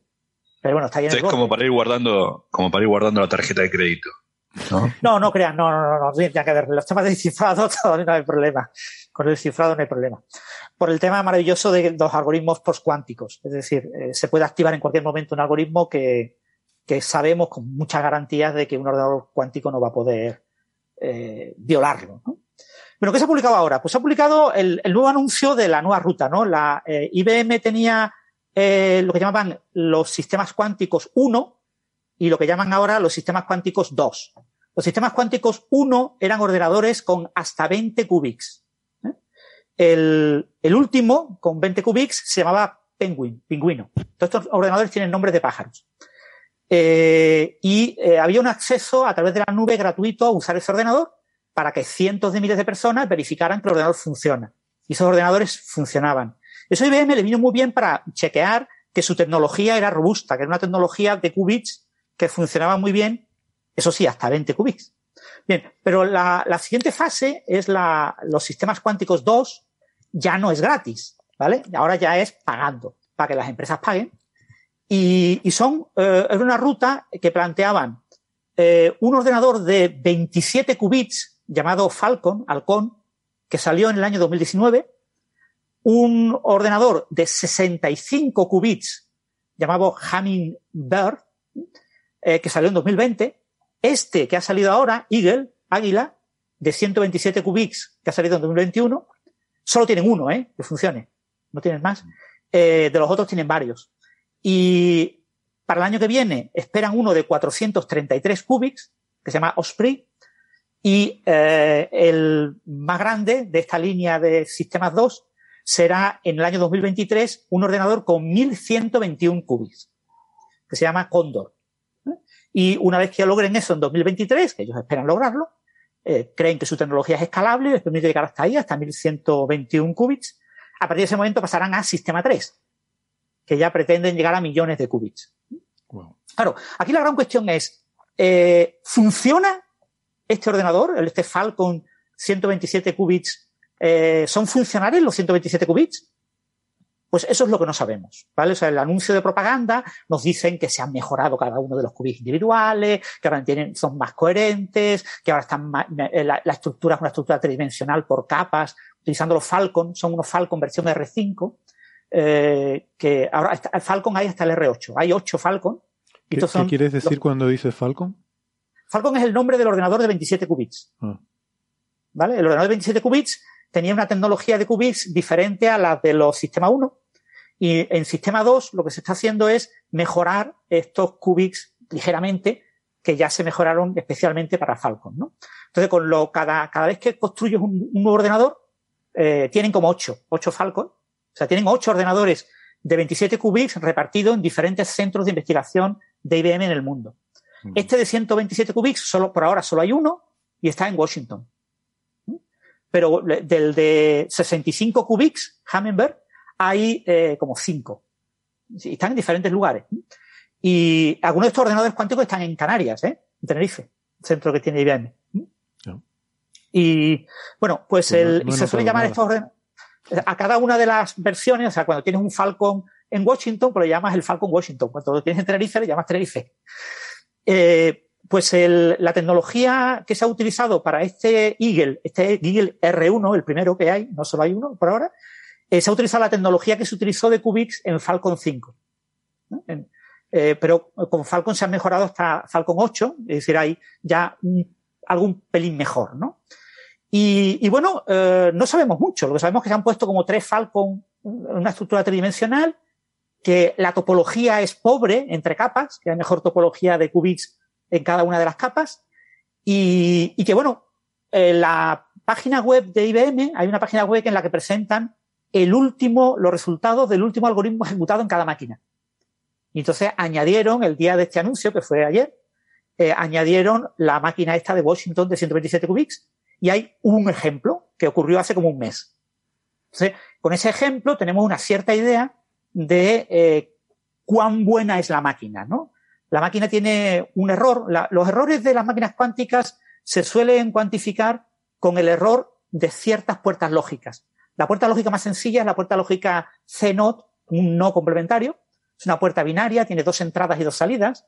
Eh, una entrada es la que tú complementas. Si entra un 1 pones un 0 y si entra un 0 pones un 1. Pero, y la otra entrada es la entrada de control. Por eso se llama C-NOT, no controlado.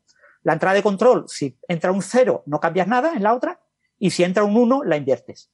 Bien, pues esta puerta no controlado, eh, la probabilidad de éxito en medio es del tiene 2%. Una salida. Tiene dos salidas. En mecánica cuántica todo es unitario, es decir, todo es reversible.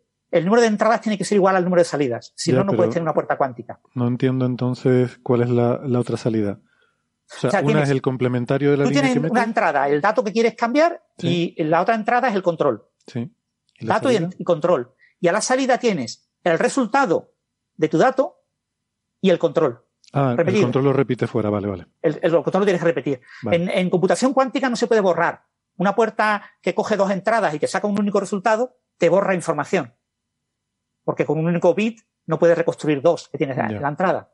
Entonces esa apuesta es irreversible. Tiene que ser unitaria, vale, vale. claro, en mecánica cuántica todo tiene que ser unitario, todo tiene que ser reversible, el número de entradas tiene que ser idéntico al número de salidas. Mm. Entonces, algunas entradas de control, en muchas puertas hay entradas de control, una o dos, eh, hay una puerta NOT doblemente controlada, por ejemplo, eh, pues eh, esas, esas entradas de control se repiten a la salida. ¿vale? Y, bueno, pues el error es del 2%. Un error del 2% está bien, ¿vale? Para una puerta lógica, pero estamos hablando de una puerta lógica elemental, ¿vale? Los errores se acumulan. Si tú tienes cinco puertas, eh, es como si fueran cinco sucesos aleatorios, todas con una probabilidad de éxito del 98%. Entonces vas multiplicando 0,98, lo elevas a 4 y te ha bajado bastante, ¿vale? Eh, y en cuanto a los tiempos de coherencia, los tiempos de coherencia se pueden eh, describir de dos maneras.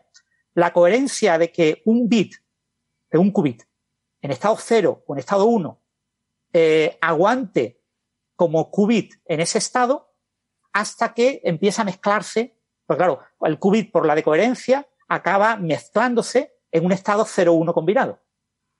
Si tú partes de solo 0 o de solo 1, después de un cierto tiempo lo que tienes es una combinación de ambos. Mm. En ese único qubit. Ese tiempo, el T1, aquí se estima en 74 microsegundos de media. ¿Se mezcla con estados de otros qubits o...? No, pues se puede, normalmente se mezcla por el hecho de que existe un entorno, es decir, de que existen los otros qubits y de que hay enlaces entre ellos. la, causa es el entorno. Pero incluso si los otros no estuvieran activos, mm. eh, también el eh, propio, el propio qubit se, se desintegran. los tiempos mínimos de coherencia son de 16 microsegundos y en algunos qubits se llega a 123 microsegundos, en el único ejemplo que se ha publicado. ¿eh? Aquí no estamos hablando de estadística, esto es un único ejemplo. Y después hay otra manera de medir la coherencia, que es partir de un estado en superposición. Coges un estado en superposición 0,1, un estado que tenga ambas componentes en igualdad de condiciones, 50% de probabilidad y 50% el otro, cada posibilidad. Aquí puede ser un estado con combinación 0 más 1 o 0 menos 1. ¿vale? Pero bueno, en cualquier caso, coge uno de estos estados y miras qué tiempo echa la de coherencia en actuar y construir una combinación de, ambos estados, ¿no? El 0 más 1 y el 0 menos 1. ¿eh? Ese tiempo suele ser más largo en, en, algunos ordenadores cuánticos. En este caso, el máximo que se ha obtenido son 228 microsegundos, la media son 111, perdón, 101 microsegundos. Es decir, estamos hablando de que el tiempo de coherencia el tiempo en el que yo, para un único eh, qubit, eh, mantengo el estado cuántico es del orden de 70, 100 microsegundos. Eh, ¿Cuál es el tiempo total? ¿Cuál es el tiempo total de coherencia para una puerta lógica? No se implementan todas las puertas lógicas que existen, sino solo unas pocas puertas lógicas, ¿no? La CX, la ID, la RZ, la SX, la X, son las únicas que implementa este ordenador. Y no en topología completa, o sea, no puedes hacer la puerta lógica entre cualquiera pareja de qubits, solamente lo puedes hacer entre ciertos qubits, ¿vale? Hay una topología de los qubits. Bueno, pues el tiempo para puertas lógicas es del orden de 322 nanosegundos por puerta lógica. Entonces, si tú coges esos 100 microsegundos y los divides entre unos 300 nanosegundos, que es 0,3 eh, microsegundos, te da un resultado del orden de 250, 300 puertas lógicas que puedes ejecutar. O sea, el algoritmo más grande que puedes ejecutar en este ordenador cuántico, en promedio, tendrá unos 300 pasos. Pero claro, si tú preparas el estado inicial en 127 qubits, tendrás que tocar cada uno de los qubits inicialmente alguna vez. Luego, como mínimo, necesitas 127 operaciones para poner el estado inicial. Y después ya empiezas a hacer operaciones que hagan tu algoritmo. Con lo que de esos 300 te has quitado 127, con lo que te quedan unos 200 pasos. ¿Vale? O sea, 200 pasos, 200 instrucciones con 127 bits, pues hay muy poquitas cosas que puedas hacer. Con todos, ¿eh? Con todos. Otra cosa que tú puedas partir en trozos, y claro, un trocito pequeño, pues eh, obviamente estos qubits te permiten, si coges 16 qubits, pues puedes hacer un proceso bastante más largo de lo que podías hacerlo con los ordenadores de, de IBM Quantum Sistema 1, ¿no? Que, que eran, estaban más limitados en ese, en, el número de operaciones que podías ejecutar, ¿no? Aún así estamos hablando de un ordenador muy poco útil, muy poco práctico y, y que solo tenemos uno, ¿vale? Pronto habrá más ejemplares y habrá que ver cómo funcionan. No se ha publicado ningún artículo científico y entonces lo único que podemos decir de este ordenador cuántico es que en apariencia funciona, al menos hay un ejemplo en el que ha funcionado, y cada qubit tiene tiempos de coherencia diferentes. Claro, en ese algoritmo que se utilizó no hay detalles de qué algoritmo fue. Que bueno, está bien, es un anuncio bueno que, que IBM esté trabajando en esto y debemos de confiar en que IBM lo esté haciendo bien, pero que tenemos todavía muchísimas dudas sobre si realmente eh, es un gran avance o no. Hmm. Y hasta que no haya una gran estadística de algoritmos ejecutados en esta máquina, no sabremos si realmente es tan robusta como aparenta ser y, como lo venden los de IBM, ¿no? El Darío Gil, el, director de, de, la parte de eh, computación cuántica de IBM, lo vende como la octava maravilla, pero claro, es que es su obligación, para eso es el jefe. ¿Hay algún interés en demostrar supremacía cuántica o eso es una cosa ya que el marketing de eso ya pasó? Eh, IBM, IBM dijo en su momento que pasaba del asunto de la supremacía cuántica, que es eso tonterías de Google, Mm. y que ella nunca se iba a molestar en eso. Luego introdujo un concepto que llaman volumen cuántico. Cada compañía que vende ordenadores, porque IBM se supone que está vendiendo un servicio, que te vende el usar este ordenador. Mm. Entonces, tú pagas por usarlo. Entonces, te está vendiendo algo. Todas las compañías tienen su propia, mm, digamos, característica. Su propia métrica. Su propia métrica. Y la métrica que utiliza IBM es el volumen cuántico. El volumen cuántico es una chorrada y es, eh, dado un circuito eh, de K qubits conectados todos con todos de forma arbitraria y en el que tú ejecutas un, operaciones eh, cuánticas sobre todo ese circuito completo, pues eh, cuál es el tamaño de ese circuito. Entonces, para el ordenador anterior, el ordenador anterior que tenía 65 qubits, el, el volumen cuántico se estimaba en 128. 128 siempre es 2 elevado al número de bits. Entonces serían eh, de 8. ¿Vale? 2 elevado a 8. Eh, en este, eh, perdón, 2 elevado a 7. 2 elevado a 7. Mm. En este ordenador, este ordenador de 127 qubits, se espera que sea mayor. Y en la figura que han puesto, la gráfica que puso Darío Gil en su charla, eh, pone que el crecimiento no es el, el, el, que corresponde al siguiente paso, que sería 256, sino que es más, más grande. Entonces se espera que el volumen cuántico de este ordenador esté entre eh, sea probablemente 512, pero eh, no, no es seguro, ¿vale? Todavía no está garantizado y todavía no está escrito el artículo. Tendrán mm. que escribirlo. Entonces, no es un ordenador mucho más potente, ¿vale? Aunque tenga 127 qubits, no es mucho más poderoso, como dicen las notas de prensa que han salido un mogollón de medios, ¿no? Esto es la, la, la, la, releche, ¿no? Porque esto es como el doble que lo que tenía el ordenador de Google, ¿no? El ordenador de Google, como de supremacía, como comentaba antes Gastón, tenía 53 qubits. Y este tiene 127. Este tiene que ser finitamente más poderoso. Pues no. Eh, probablemente sea más o menos igual de poderoso. ¿Vale? O sea, que nadie se lleve a engaño. Pero eso lo sabremos cuando se publiquen los artículos. De Hamberberg, eh, que es el de 65 qubits, todavía no se han publicado artículos detallados y solo los tenemos de Falcon. Y por lo tanto, se esperan que ocurran este año o el siguiente. Los correspondientes a este de 127 qubits probablemente aparezcan en un par de años. O sea que todavía nos quedan un par de años de, espera para tener un artículo científico que poder contar en Coffee Break sobre este ordenador cuántico. Mientras tanto, lo único que podemos contar son propaganda.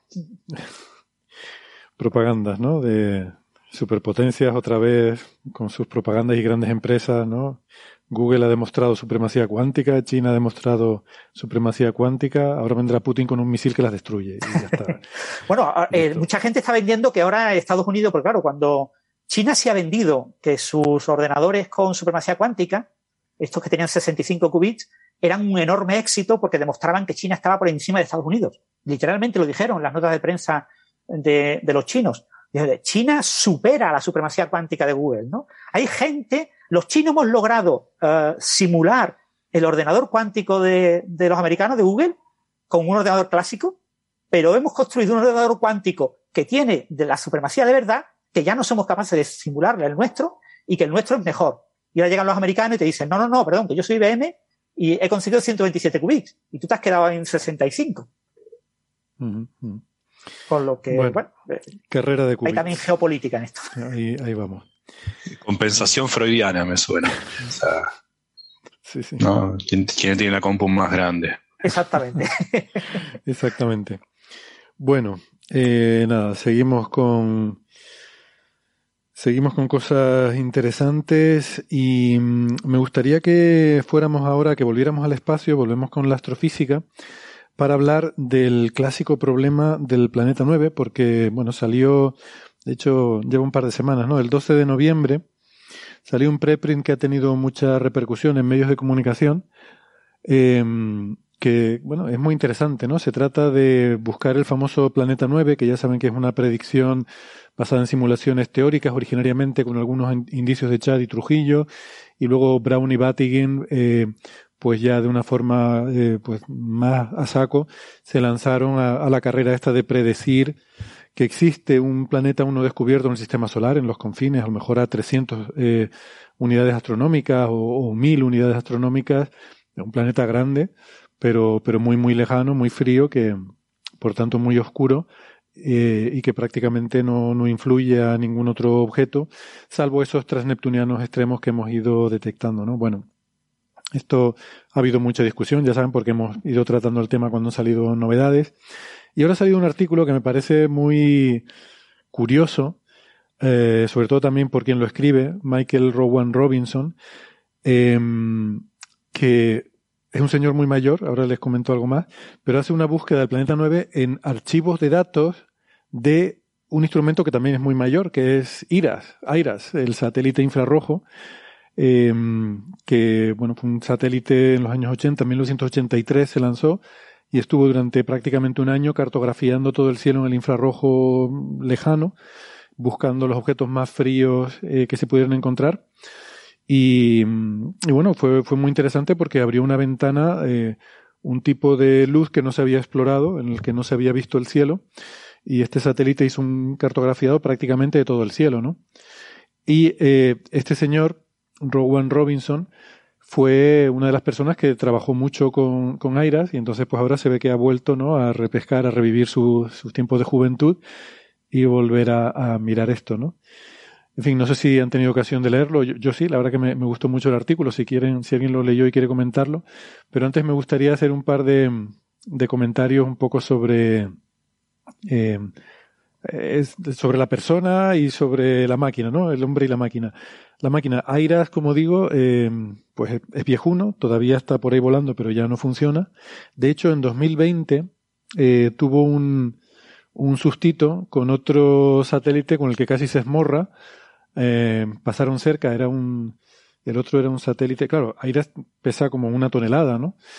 Y, o tiene una masa de cerca de una tonelada y, y estuvo a punto de, de, tener una colisión con otro satélite que ahora no recuerdo, creo que era militar, eh, que había una, llegó a haber una probabilidad de algo así como el 5%. Eh, recuerden que ya por encima de, por encima de 0,01% ya se considera una probabilidad peligrosa. Pero además es que este otro satélite tenía como una antena muy larga, era un satélite militar, eh, tenía como una antena muy larga para un, bueno, unos experimentos que hacía de gradiente de gravedad. Y claro, a lo mejor aunque no chocaran los satélites en sí, pero igual con el bastón este que llevaba extendido le podía, le podía golpear al otro, ¿no? Bueno, al final no pasó nada, pero eh, no, no se podía hacer nada porque ninguno de los dos satélites tenía ya capacidad de maniobra. Esa, hubiera, esa sí que hubiera generado bastante chatarra. Bueno, el, el artículo, eh, cuando, cuando lo lees eh, se nota oh, que... Este... Perdón, pero por, una cuestión de órdenes de magnitud, creo que el satélite ruso tenía un par de toneladas también. Sí. Eh, ¿No? Sí, sí. El que hablamos al principio, ¿no? El de la prueba que destruyeron, eran dos toneladas, sí. Para hacernos una idea.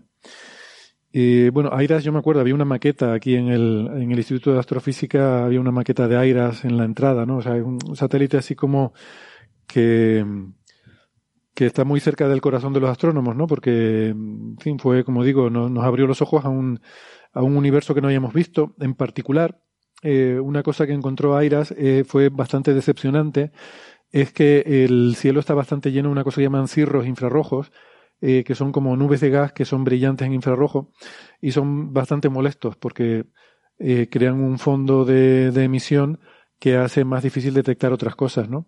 En, particular todo el tema de, las esferas de Dyson fue un, disgusto para la gente que aspiraba a detectar esferas de Dyson en el infrarrojo, porque son justamente estas longitudes de onda y estos cirros infrarrojos lo complicaban mucho más, ¿no? Todas las estimaciones que había sobre sensibilidad necesaria y tal para detectar esferas de Dyson, pues se, se, se vinieron abajo porque eh, con estos, con estas fuentes, pues se, se volvía mucho más complicado.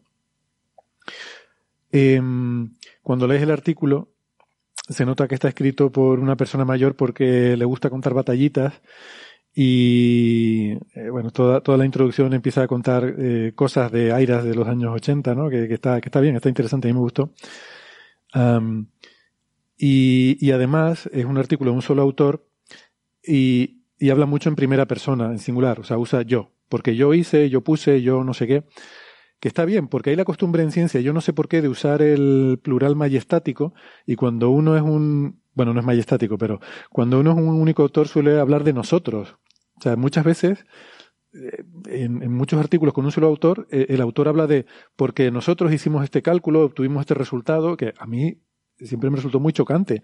Se supone que es como una especie de acto de modestia, pero yo, yo lo veo ridículo, ¿no? Hablar de nosotros. Sí, pero eh, no sé qué pensarán ustedes, pero eh, yo siempre tuve esa duda, ¿no? Cuando uno, cuando uno escribe un artículo solo, me sonaba pedante, al menos en inglés, eh, el I. Pero bueno, uno no tiene los tonos del inglés, a pesar de que pueda hablarlo bien, eh, no es el lenguaje de uno, el idioma de uno. Entonces, eh, una vez escribí un artículo con I y me sentí mal, sonaba, suena arrogante, no sé. Es verdad. Es cierto que, no tiene sentido decir we, we quién. O sea, uno parece un esquizofrénico, pero. Yo se lo dije una vez a un colega, precisamente por eso, porque había escrito un artículo y me llamó la atención que usaba el plural y le pregunté, ¿we quiénes son? Y me, me respondió, eh, mis inspiraciones y yo. Bueno, pues, pues musas. musas. No, pero, pero hay, hay, una, hay una, quizá hay una, una, forma de darle sentido, que es cuando nosotros emocionamos como una forma mayéutica de, de contar el trabajo, como el, el, lector o la lectora y yo, ¿no? Eh, en este trabajo demostraremos juntos. Veamos, veamos cómo podemos claro. llegar a la ecuación tal. Eso, eso lo puedes hacer si estás desarrollando un trabajo, ¿no? Pero cuando cuentas una historia, ¿no? Por ejemplo, pues, eh, eh, como, como hace aquí, ¿no? En un artículo anterior investigué no sé qué cosa, ¿no? Entonces, bueno, yo estoy de acuerdo contigo en que queda un poco raro, ¿no? Yo, yo cuando he escrito, tengo unos cuantos artículos de primer autor, lo, uso la primera persona singular, pero intento evitarla. Quiero decir, uno intenta buscar subterfugios, buscar circunloquios para no decir yo eh, y, y, decir las cosas de otra forma, pero, pero bueno, alguno de vez en cuando yo creo que no está mal. Este hombre alto de pelo blanco, no muy iluminado hoy, algo.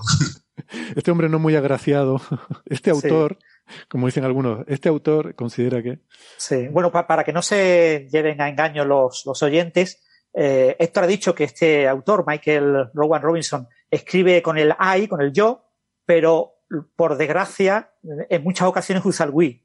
O sea, en algunas frases pone el I, en otras pone el we. Eh, va, va cambiándolo porque realmente probablemente esté más acostumbrado a usar el Wii y... Si sí, fijas, no, lo que pasa es, que, es que hay situaciones, como dice Gastón, en las que puedes ponerlo en plural. Por ejemplo, ¿no? Si miras en el, en el, el abstract, ¿no? El resumen, más o menos por el centro, dice, para una, un planeta de base más maja en la distancia de no sé qué tal, tal, esperamos un par de, we expect a pair of, or triplet, ¿no? Esperamos un, como diciendo, eh, como decía Gastón, ¿no? Los lectores y yo esperamos, ¿no? O sea, incluyes al lector en eso, ¿no? Esperamos que sea tal.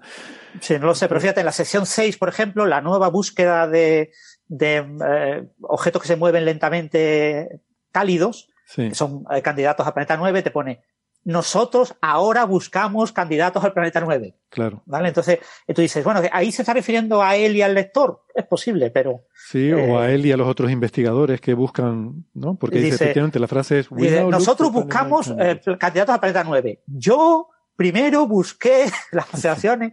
O sea, te combina el we con el I. Lo combina, sí. Esto es lo que yo te digo, que a veces tienes formas de evitarlo, ¿no? Eh, y un poco escurrir el bulto y no decir ni I ni we, sino cambiarlo por otra, otra forma, ¿no? Es tan impersonal, siempre he usado mucho también la, reflexivo en, artículos científicos, ¿no? Sí, exactamente. Se ha descubierto, ¿no? sí. Eh, o decir, eh, en este trabajo se presenta no sé qué, ¿no? Eh, o sea, hay, hay formas de intentar evitarlo. Yo lo que hago cuando tengo que escribir un artículo único autor es intentar evitarlo y de vez en cuando pongo alguno, pero por reivindicación, porque yo creo que pero no solo, este, este, hombre lo usa muchísimo y además escribe el artículo en un tono que no parece un artículo científico, porque está escrito mm, como si fuera casi divulgativo, o como con mucho, con anécdotas personales, no, no anécdotas personales, pero desde un punto de vista como más personal. Y yo no me gusta mucho, pero lo digo como con envidia, porque a, a, mí me gustaría que los artículos fueran, poder escribir artículos así, pero para eso tienes que llegar a un nivel que todo te dé igual. Y eso es lo que suele pasar con las personas mayores, que todo le Sí, y tener cierta edad y saber que aunque lo hagas así, te lo van a aceptar. En cualquier caso, este artículo está aceptado ya en MNRAS, ¿no? Sí, sí, no, y esta persona es un pope, ¿no? Tiene, efectivamente, cuando lo ves, dice, esto tiene que ser una persona mayor, efectivamente, tiene 79 años, mm. eh, y este hombre fue director de la Royal Astronomical Society británica, eh, y fue el director de tesis de Brian May. Como, o sea, ya ya cuando tienes ese título ya puedes escribir lo que te dé la gana como te dé la gana. Con, lo, que, con lo que escasean los científicos con rock, tenemos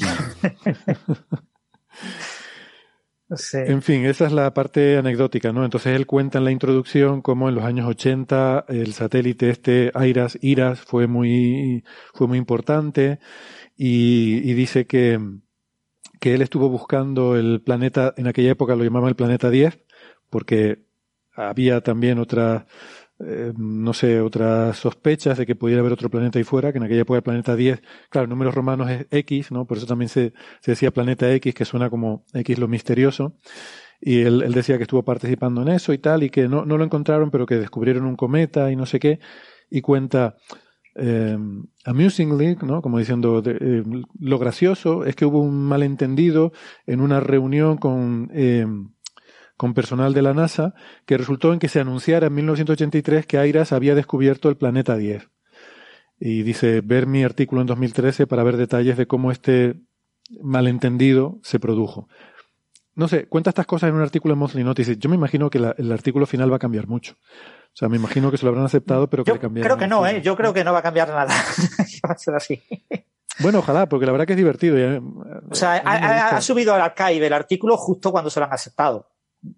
O sea que eh, no hay versión, no ha modificado los datos. Bueno, a ver, una cosa es que, lo acepten los revisores, ¿no? Y otra cosa es que luego el editor diga, bueno, vamos a la redacción del artículo la vamos a cambiar. Sí, pero eso se cambia muy poquito, no, no creo, no creo. Pero bueno, ya lo comprobaremos. Pero yo creo que no va a cambiar casi nada. Bien. En ese tipo de casos se, se acepta y ya está, todo el mundo lo disfruta. Sí, a ver, la verdad que se lee más, es más divertido de leer así, que yo a mí me, en fin, me gusta que este señor escriba así y, me gustaría leer más artículos así. A mí me gustaría poder escribir artículos así, pero no, no me sale. Esto es, en fin, me da envidia la, gente que puede escribir así. Y, nada, el trabajo me parece muy interesante. No sé si quieren comentarlo porque yo llevo un rato hablando y si alguien lo ha leído y lo quiere comentar. Yo lo he leído por encima, tampoco he entrado mucho en los detalles técnicos, pero básicamente eso, se buscan cuerpos móviles eh, que se vean en el infrarrojo, porque esto es un telescopio de infrarrojos. Y, y bueno, se han encontrado como varios cientos de candidatos y entre todos esos candidatos pues se aplica una especie de análisis dinámico para, para ver cuáles son de órbita razonable con lo que se espera para Planeta 9 y solo queda un único candidato, o sea que queda un único candidato, o sea que aparentemente pues, es un gran descubrimiento, ¿no? La, podría ser la, primera vez que se haya observado el Planeta 9. Lo que pasa es que, claro, hay que confirmarlo de forma independiente que realmente está ahí, ¿no? Entonces habrá que mm. buscarlo y, y yo creo que lo interesante de este artículo es que como el James Webb es un telescopio infrarrojo, que esto lo va a hacer con una facilidad increíble, para apuntar a la zona donde tiene que estar, y si está, está, y si no está, pues adiós buena, y se descarta este artículo. Mientras mm, tanto, pues tenemos un artículo de lectura fácil y agradable, como comentáis. Yo no, leí el artículo en detalle, lo, lo antes, lo tuiteé recién, si alguien lo quiere ver, pero eh, vi alguna entrevista que le hicieron y era muy cauto, ¿no? Fue muy responsable el decir, bueno, tengamos en cuenta que en ese momento ese tipo de observaciones en infrarrojo estaba muy, muy cerca del umbral, del umbral en el cual uno puede, puede pensar que puede ser ruido, así que fue muy cauto al, fue nada overclaiming cuando lo dijo. Eh, pero bueno, hay que tener en cuenta exactamente lo que dice Franz. esas observaciones nada tendrán que ver con aquellas que tendremos disponibles cuando el nuevo juguete esté dando vuelta. Sí, eso es cierto. Y el, el paper también eh, habla con ese tono. Es decir, eh, es muy cauto. Dice que hay un candidato, efectivamente. Lo que hace, lo que hace es buscar em, fuentes que digamos que fueron descartadas en AIRAS porque no eh, tienes que tener diferentes criterios para poder decir que esto es algo, es un objeto real. El primero es que aparezca en observaciones sucesivas. Eh, y luego ver si se ha movido de una observación a otra y tal. Entonces, en muchos casos, pues se detectó algo en una observación, pero luego ya no se encontró otra contrapartida en observación sucesiva, entonces se, se, descartó. Podría ser algo que pasó muy rápido, un asteroide o lo que sea, y que luego ya no se observó más, o podría ser una falsa detección, porque Aquí están llegando muy al límite. Hay que tener en cuenta que con el rango de parámetros posibles para Planeta 9 es tan amplio, la, predicción de Brown y Battigan es tan amplia, puede estar entre 300 y más de 1000 unidades astronómicas de distancia, puede tener, no me acuerdo la masa, entre, no sé, entre 5 veces la masa de la Tierra y 20, no, no me acuerdo ahora los números, pero de, o sea, que hay, como mucha incertidumbre, entonces una parte importante de ese rango está fuera de la sensibilidad de AIRAS, no, no lo podría detectar. Si está a más distancia de no sé cuánto y es más pequeño de no sé qué, no lo podría detectar. Entonces es posible que sea indetectable con AIRAS o es posible que esté en una pequeña, que, que, que solo dé un, un residuo de, de señal y, y, entonces no, no aparezca, ¿no? Es un poco lo que decíamos el otro día, ¿no? Que no sea que el planeta 9 es a AIRAS lo que Neptuno fue a Galileo, ¿no? Sí, exacto, que... esté ahí y no lo hayas visto, ¿no? Sí, sí, claro, exactamente.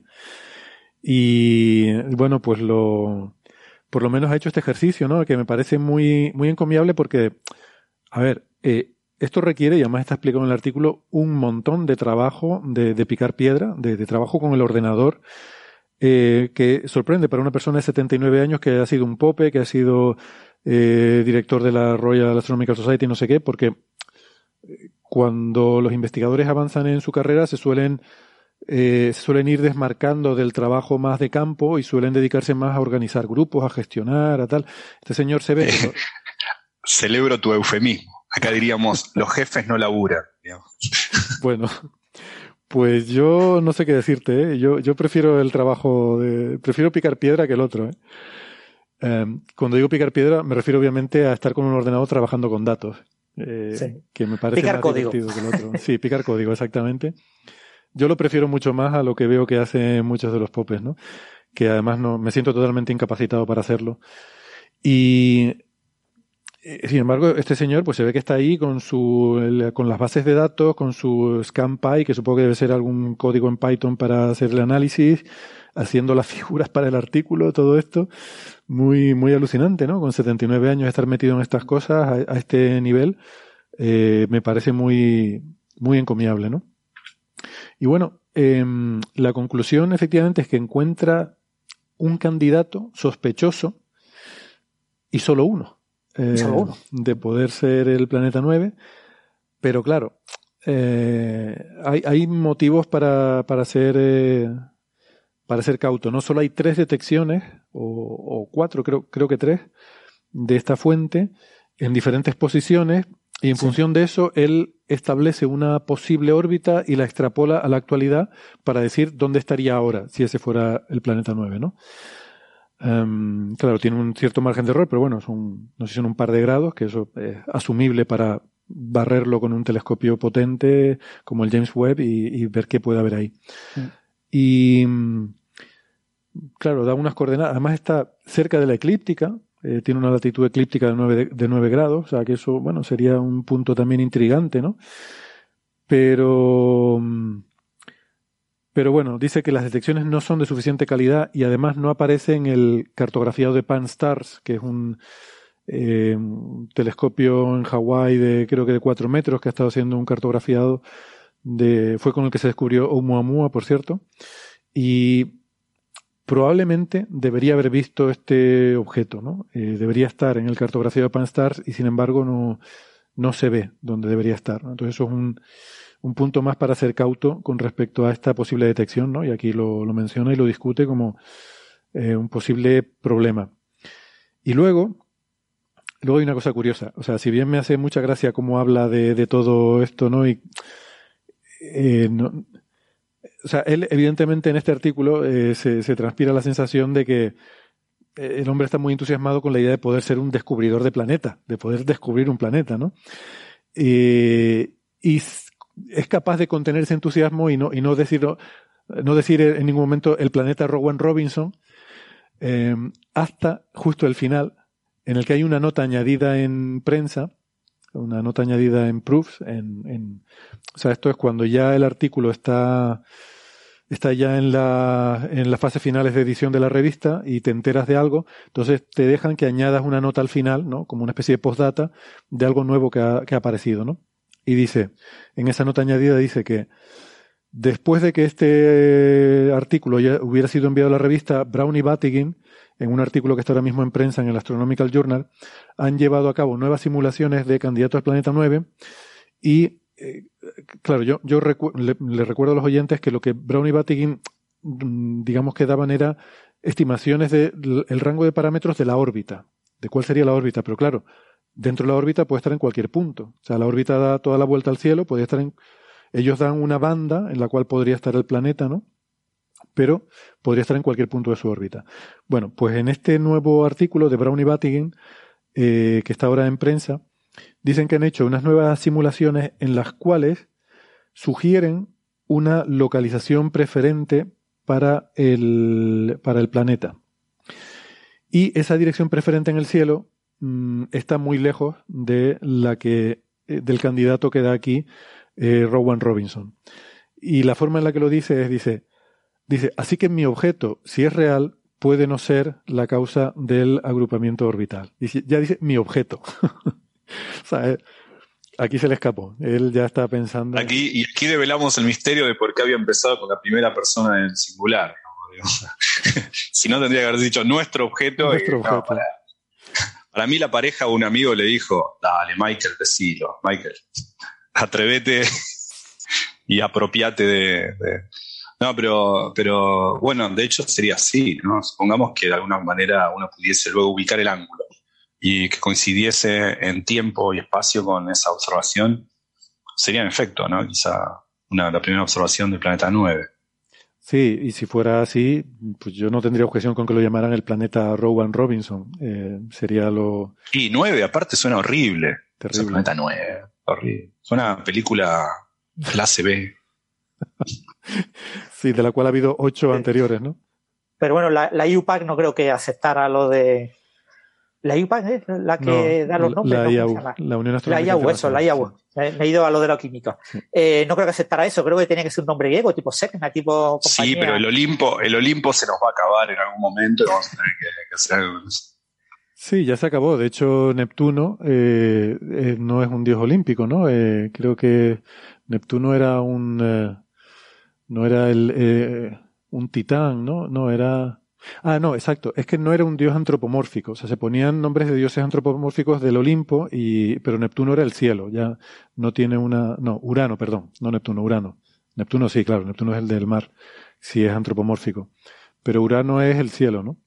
entonces ahí. No, y Neptuno igual, me parece también. No sé, con, Urano y Neptuno cambió el, cambió el criterio, ¿no? De, de esto. Supongo que habría que seguir por ahí. Em, con los estos que, decía Francis Sedna y demás, se pone un nombre mitológico eh, relacionado con culturas antiguas del, de la zona geográfica en la que se produjo el descubrimiento, ¿no? O sea que, por ejemplo, cuando los que se descubren con, yo que sé, con Pan Stars en Hawái, como Oumuamua, pues se le pone un nombre aborigen hawaiano, ¿no? Y, y de ahí Así es como hacen ahora estas nomenclaturas. Pero bueno, Pues nada, es sobre el planeta 9. Pues a ver, o sea, ya por lo menos, no sé, hay un candidato, ¿no? Que se podrá confirmar o refutar, pero está, está divertido. Me pareció enternecedora la imagen del ancianito eh, volviendo a desempolvar sus archivos de datos de hace, fíjate, de los 80, que hace 50 años, para ponerse a buscar ahora, ¿no? Y, y analizar esas bases de datos de hace 50 años. Ya nos gustaría a nosotros, ¿eh? con esa edad, poder hacer eso y, hacerlo bien. Ya me además estos software estarán escritos en MS2 y tendrás que tener un ordenador súper antiguo para poderlos ejecutar y debe, debe tener su mérito. Yo ya me, ya me daría por contento con llegar a la mitad de esa edad, con llegar vivo. En fin, bueno. Seguramente alguien más joven a repetir lo que él ha hecho le hubiera costado un trabajo enorme. Claro, claro, claro, sí, sí. Bueno, vamos con el siguiente tema, si les parece. Y, este me gustaría que nos lo contara Gastón, eh, porque nos enviaste, Gastón, un, eh, un, artículo que se había subido al archive de eh, Edward Witten, hablando sobre métricas espaciotemporales complejas, ¿no? Y en particular, que a la hora de contabilizar todas las posibles métricas, ¿no?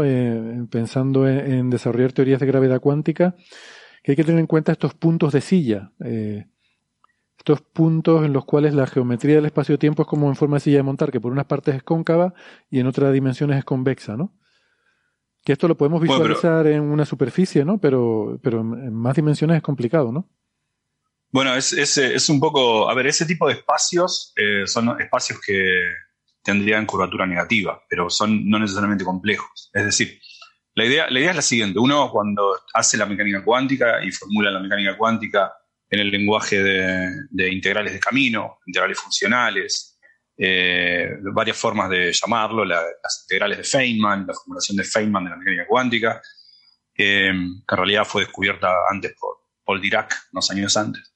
Eh, la idea es la siguiente, uno eh, considera la probabilidad de que una partícula esté en un lado y termine en otro, puede hacerlo con la formulación eh, estándar de la mecánica cuántica, con el hamiltoniano y la evolución en el, tiempo dada por la ecuación de Schrödinger, teniendo en cuenta el potencial al que se ve sometido la partícula, pero de una manera equivalente, eh, pero semánticamente quizá más, eh, más linda también, es que pensar que la partícula recorre todos los caminos a la vez, todos, absolutamente todos.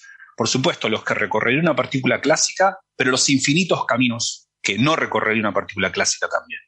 Ahora, cada uno de esos caminos lo hace de una manera fantasmagórica, es decir, no está presente en todos, hace todos los caminos a la vez, pero algunos con más presencia que otros. Aquellos caminos que son clásicos son los que más presencia tienen.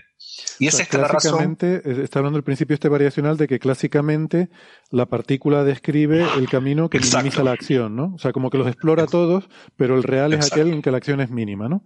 Exacto. Típicamente, en una condición normal puede ser la línea recta, pero también sabemos que hay otros casos, como cuando vemos un espejismo en la ruta y vemos replicada la imagen de un auto que está muy lejos, es porque la luz ahí hace dos, dos recorridos, desde el cielo directo a nosotros y desde el cielo pasando por el pavimento debido a que cerca del pavimento el aire está. Bueno, hay muchas formas de decirlo, pero grosso modo es que los caminos clásicos que hagan las partículas, las de la luz en el caso de un espejismo, cualquier partícula, un electrón o lo que fuere, son los caminos clásicos que minimizan la acción o maximizan la acción, la hacen extrema. Ahora, en mecánica cuántica, no solo esos caminos, sino absolutamente todos son recorridos por la partícula algunos con más presencia que otros. Si hay un peso, o sea, con cuánta presencia la partícula hace, el electrón hace un camino, que es el clásico, y hace los otros, está dado por lo que se llama la medida de Feynman, que es una cosa, eh, es, la, la, forma más bonita de expresar la mecánica cuántica. De hecho, invito a que todo el mundo enseñe eso cuando enseña cuántica, o sea, que a veces encuentro que no todo el mundo hace en la universidad. No sé, es una cosa que a mí me gusta enseñar porque me parece que es semánticamente muy interesante, pensar como que las partículas eh, recorren todos los caminos a la vez, unas con más presencia que otras. Lo que quiere decir con más presencia unas que otras quiere decir que si yo voy a observar en los diferentes caminos, tengo más probabilidad de encontrarla en unos que en otros. ¿Te refieres a eso?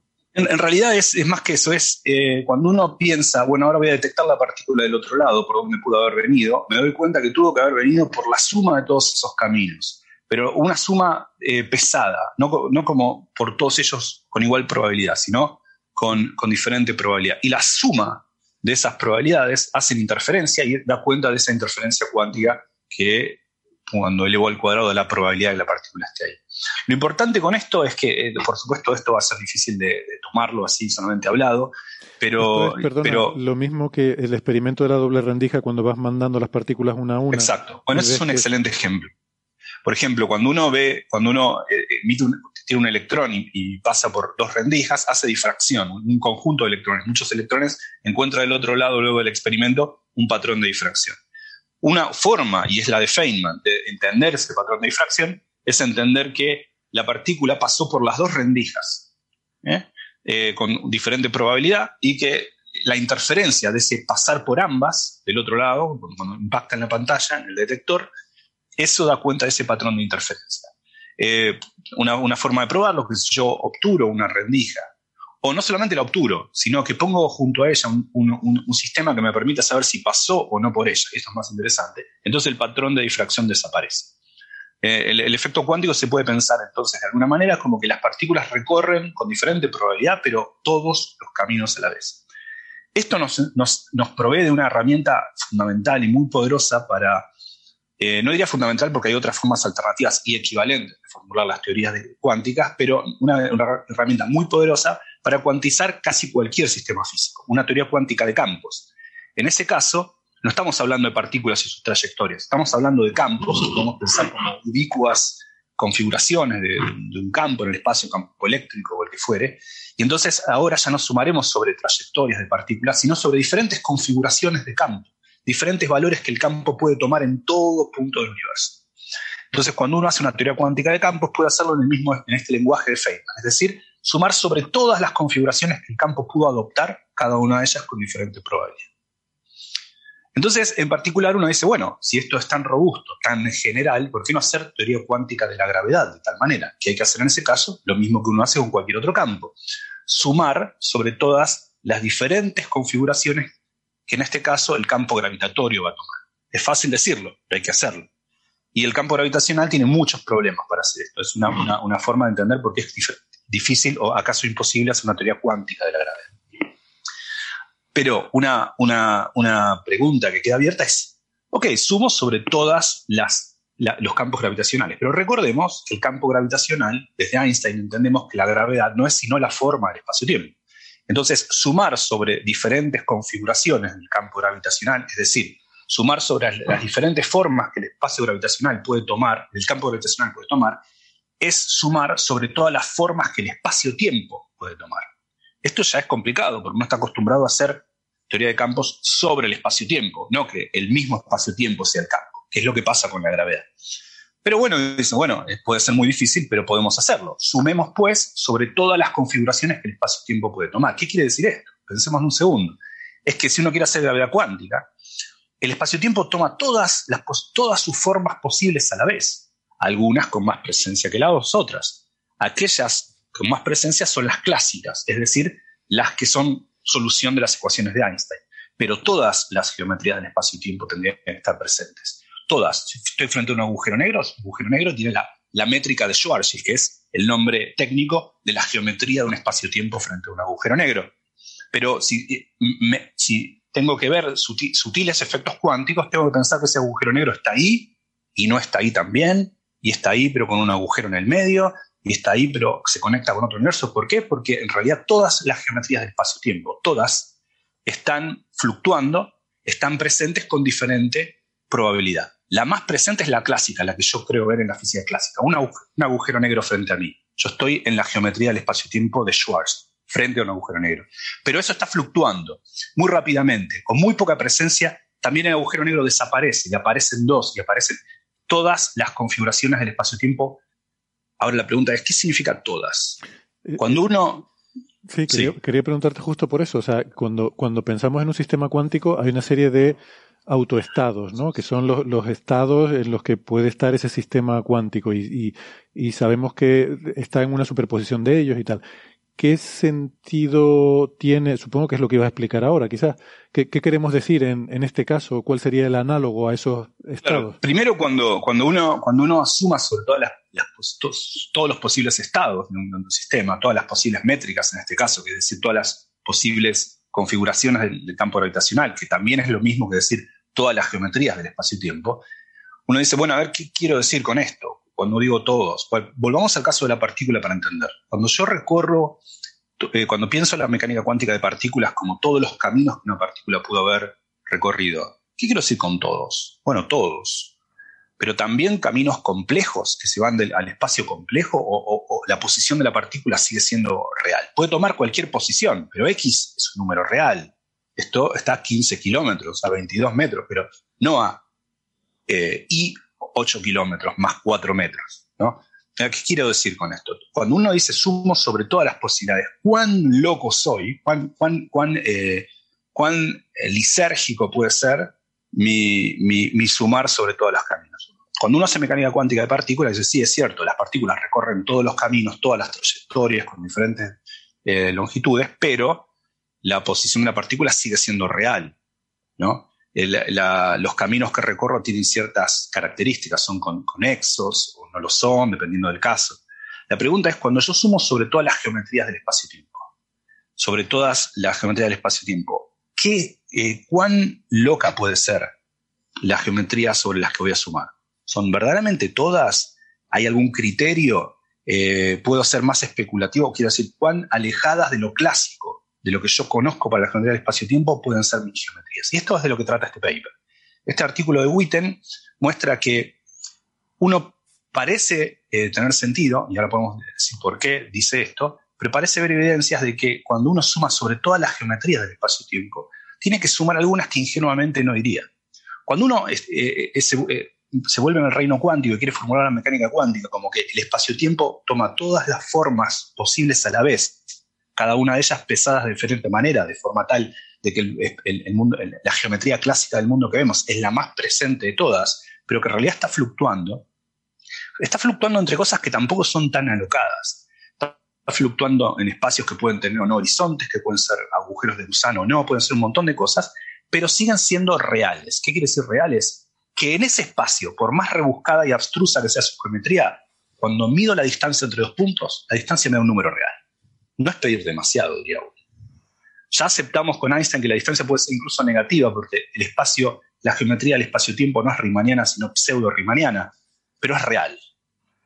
Ahora, Witten nos convence al principio de su artículo, con varios argumentos que podemos revisar, que en realidad hay que sumar incluso en mecánica cuántica, también están presentes, aunque muy poco, geometrías que son tan extrañas que la distancia entre dos puntos entre ellas no es un número real. Es un número complejo, pero no real necesariamente. Esto es una cosa muy revolucionaria porque cuando uno hace gravedad cuántica o cualquier teoría cuántica de campos, uno suma sobre todas las configuraciones de los campos, pero manteniendo eh, la naturaleza del campo original. Si el campo electromagnético es real, va a seguir siendo real en la mecánica cuántica. Ahora tomará todas las configuraciones a la vez, pero siguen siendo reales. Cuando uno hace mecánica cuántica de un campo escalar como el de Higgs, suma sobre todas las configuraciones, pero las configuraciones siguen siendo reales si el campo escalar original era real. Acá lo que Witten parece estar diciendo es que tenemos que tener en cuenta, cuando sumamos sobre toda la geometría del espacio-tiempo, también geometrías que son tan extrañas que la distancia entre dos puntos de ellas no necesariamente es real. Eh, da argumentos para eso, por qué necesitamos esas geometrías. Y también da argumentos de decir, bueno, a ver, entonces ahora tenemos que sumar sobre cualquier cosa, incluso todas las geometrías, tales que la distancia entre ellas no es necesariamente real. Dice, no, no sobre todas. Este trabajo, en la segunda parte, da criterios para decir, podemos aceptar ese tipo de geometrías, pero no cualquiera. Algún tipo de geometrías. Y uno dice, bueno, a ver, estamos abriendo una especie de caja de Pandora, y así lo dice, de aceptar la geometría del espacio-tiempo, que ahora son tan extrañas que incluso tenemos que pensar que la gravedad cuántica está poniendo alrededor de nosotros toda la geometría del espacio y tiempo, incluso aquellas que son tan locas que nunca pensamos en ellas, tales que la distancia entre los puntos es, compleja. Ahora, no cualquiera de esa naturaleza, se da una suerte de criterio.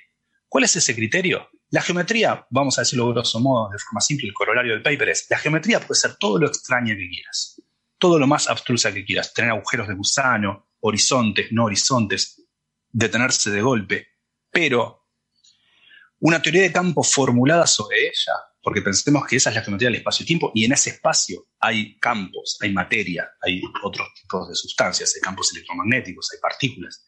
La teoría que describe las partículas sobre esa geometría, aunque esta geometría sea muy extraña, la teoría tiene que estar bien definida. Entonces el criterio para elegir una geometría o no, ya no es que sea esta real o que no sea real, sino que tienen que ser todas, pero solo aquellas, tales que si yo cuando en esa geometría extraña formulo sobre eso una teoría cuántica de campos, le pongo materia, eso sí está bien definido. La teoría cuántica de campos sí está bien definida. Ese es el criterio de selección. Es como decir, hereda la, gravedad, que es la geometría del espacio-tiempo, está eh, el criterio que me permite decir si uno hace una buena configuración o una mala configuración de gravedad, es en función de cómo se comporta la materia sobre ella. Si la materia se comporta bien, no importa por más extraña que sea la geometría, la tenés que considerar. Incluso considerar la posibilidad que, aunque muy poquito, la mecánica cuántica, la, geometría del espacio fluctúe, adquiriendo por momentos una geometría en la que es tan extraño todo que la, distancia entre los puntos no necesariamente es real. Ese es un poco el, resumen del trabajo de Witten y en realidad es algo que viene con lo que indirectamente viene cabalgando hace mucho, esta idea, porque por ejemplo en 2007, en ese momento, eh, hay un ejemplo, es muy difícil sumar sobre toda la geometría del espacio-tiempo, nadie sabe cómo hacerlo, pero sí se sabe hacer en una dimensión menos. Si el espacio tuviese no tres dimensiones, sino dos, o sea, el espacio-tiempo tuviese tres dimensiones, dos dimensiones y el tiempo. Ahí, por una cuestión matemática, es más fácil sumar sobre todas las geometrías. Pero cuando uno lo hace, y ahí uno lo hace, y eso lo hizo el mismo Witten con Mallory a fines del 2007, eh, eh, encuentra un resultado que no es el que uno esperaba. No, no, parece, no, tiene la pinta eh, consistente para la mecánica cuántica.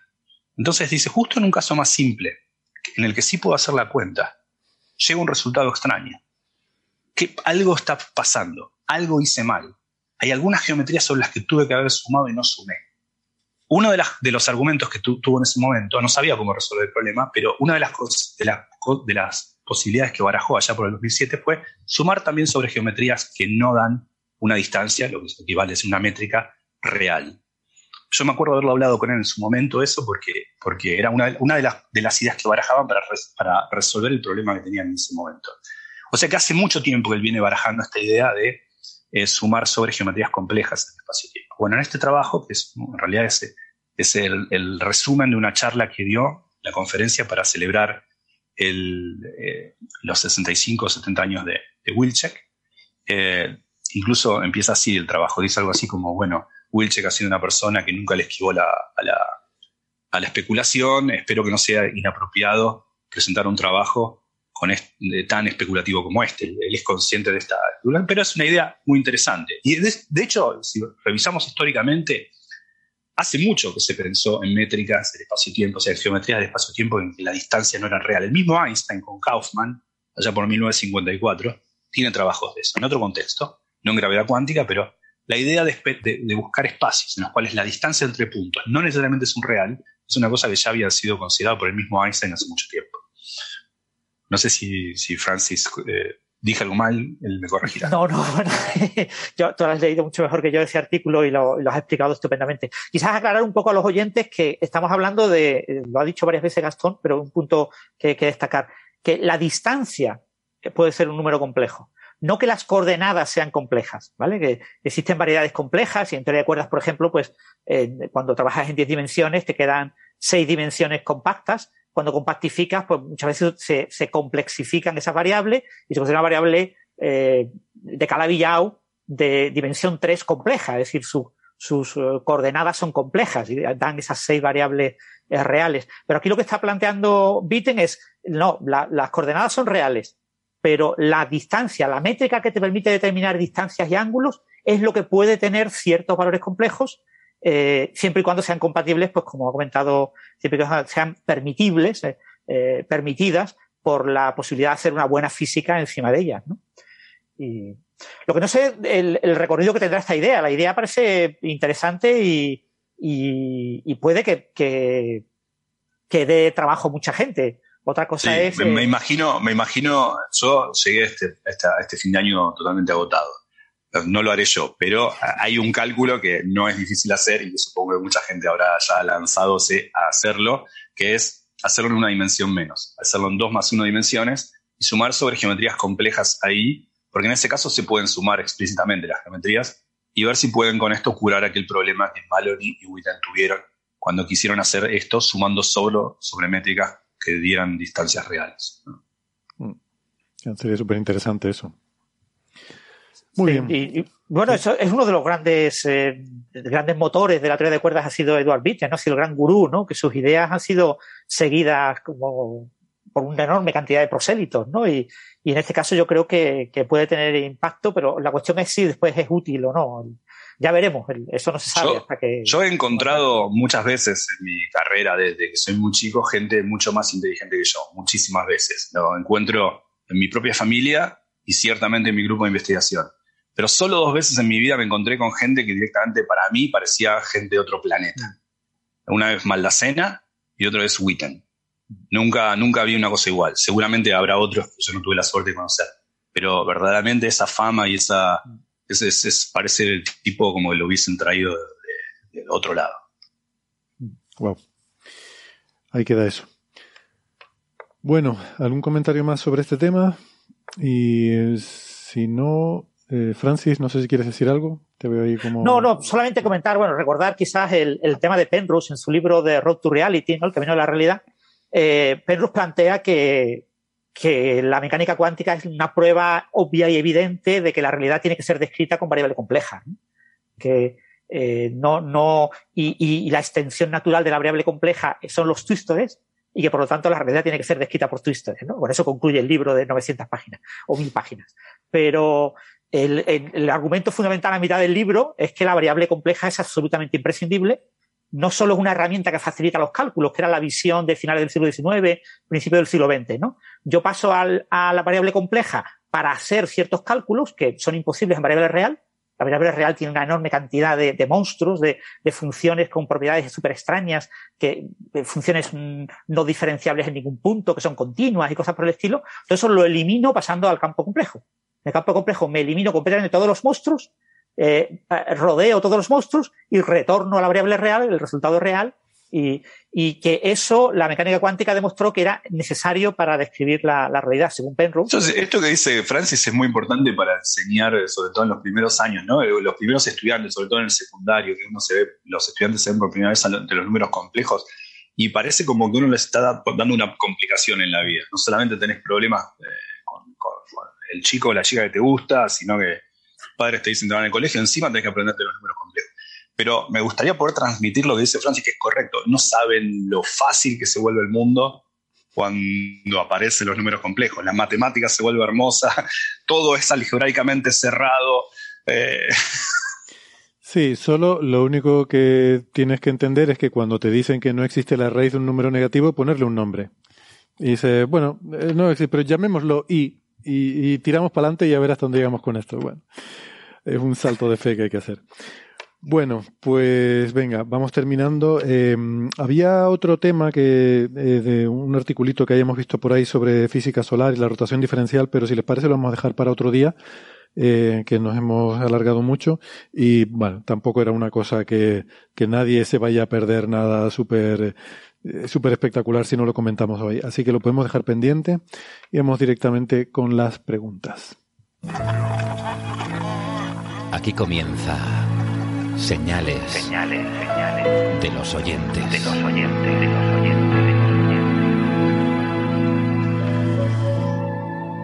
Ya saben que nos pueden formular preguntas, tanto el público presente como los que están en el chat. Este es el momento ahora en el que yo me pondría las gafas y le daría ampliar a la pantalla para leer las preguntas del chat, pero ya no. O sea, este, este, va a ser el momento publicidad del programa.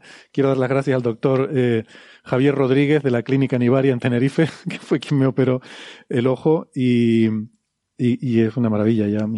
Ahora pongo esto y ¿para qué? No hay ninguna falta, la, la voy a tirar. A las tiro. Se me han roto. Me da igual. Eh, a ver, ¿alguna pregunta por aquí? Sí.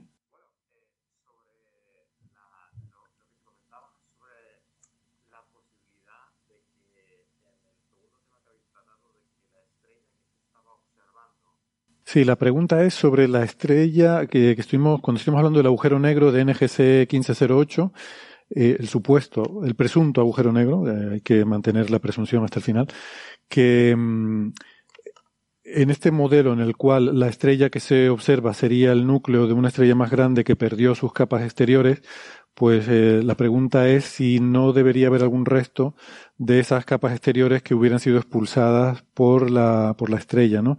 Eh, pero eh, tienes que tener en cuenta que no estamos hablando de como cuando una gigante roja expulsa sus capas y forma una nebulosa planetaria, sino en este caso es material que, está, que ha sido chupado por la estrella compañera, estrella o agujero negro o lo que sea, ¿no?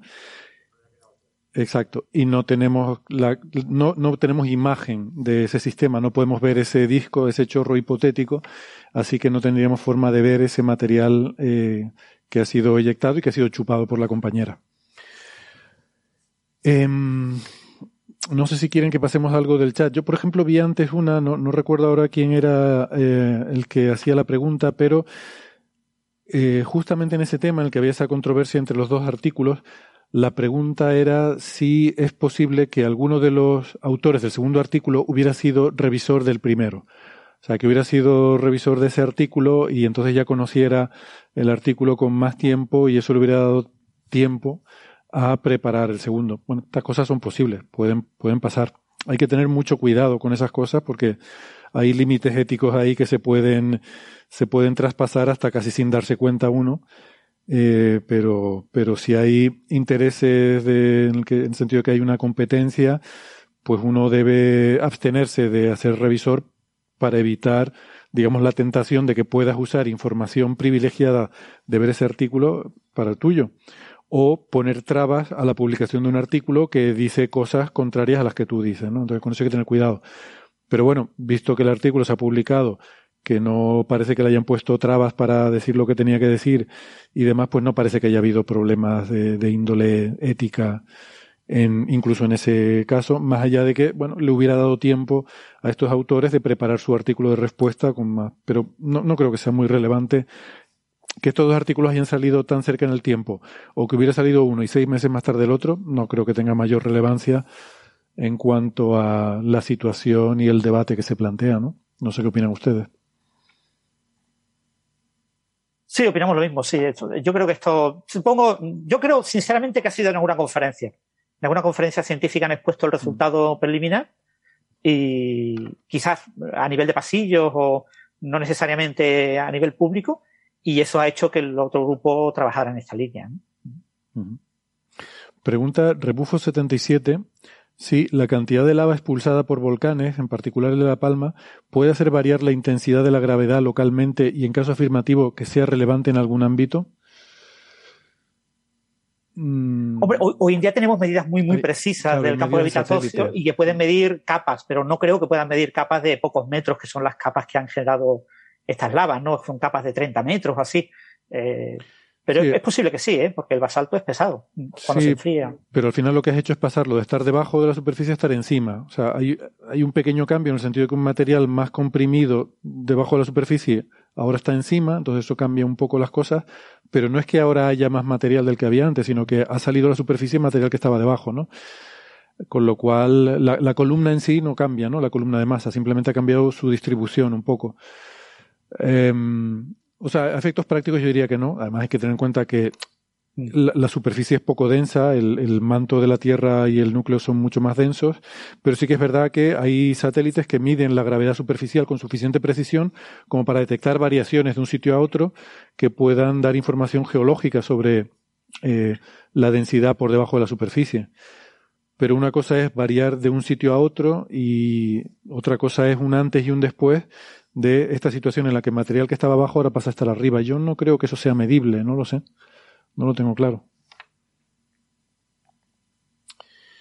Bueno, em, ¿alguna otra preguntilla? Em, bueno, aquí hay una que nos podríamos enrollar mucho, pero les voy a pedir, sobre todo a Francis, que es el que te gusta mucho este tema. No, no, no, no. Digo porque este tema te estás muy puesto. Eh, la, eh, pregunta Juan Antonio Viñuales que ha oído muchas veces que el futuro de la energía nuclear es la fusión y que por qué es tan importante controlar la fusión si ya tenemos la fisión, que si no nos sirve solo con la fisión. Entonces, la pregunta daría para mucho, pero te voy a pedir si puedes ser escueto y, así intentamos responder. más. la, la, fisión en principio es útil durante varios cientos, quizás miles de años, depende del tipo de reservas que se obtenga. Cuando se habla de que la fisión eh, es eterna, es considerando el uranio que hay en los océanos, pero no tenemos tecnología ahora mismo para extraerlo. Eh, pero se asume que en un futuro no muy lejano, cientos de años, habrá tecnología para extraer ese uranio de los océanos y tener una fisión prácticamente eterna durante decenas de miles de años. Pero mientras no seamos capaces de extraerlo, y ahora no somos capaces de extraerlo, la fusión mm, puede tener una, una vida eh, práctica de cientos, quizás mil años como mucho. La fisión, fisión. La fisión. Mm. Y sin embargo, la fusión, a priori, eh, se basa en gramos de material extraído de océanos, en los cuales hay toneladas. Con lo que, en principio, la fusión, mientras haya agua en los océanos, eh, podemos tener fusión durante millones de años. Y, si hace falta la traemos de cometa o de, o de la podemos luna, traer de, donde sea. el agua es súper abundante en el universo. Si tenemos energía para ir a traerla, ya ves tú el problema, ¿no?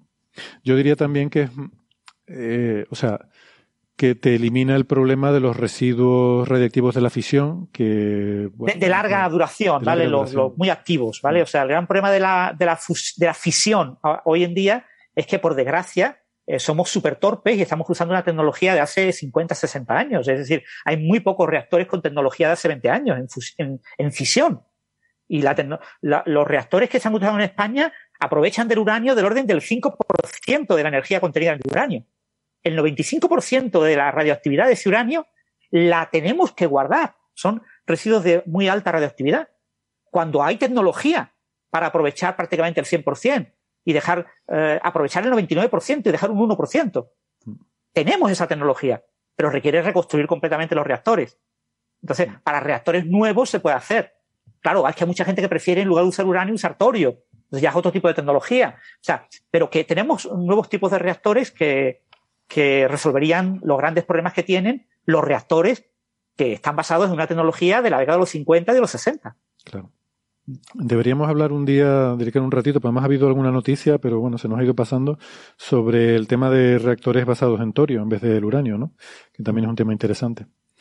Pregunta Cristina Hernández, una, una habitual, eh, un saludo para Cristina, si la materia oscura también tendría su propia antimateria, si se habría aniquilado ya toda y si podría haber un, un desequilibrio de materia-antimateria como el que hay en la materia bariónica, eh, si podría haber incluso mayor eh, ese desequilibrio entre materia y antimateria oscura.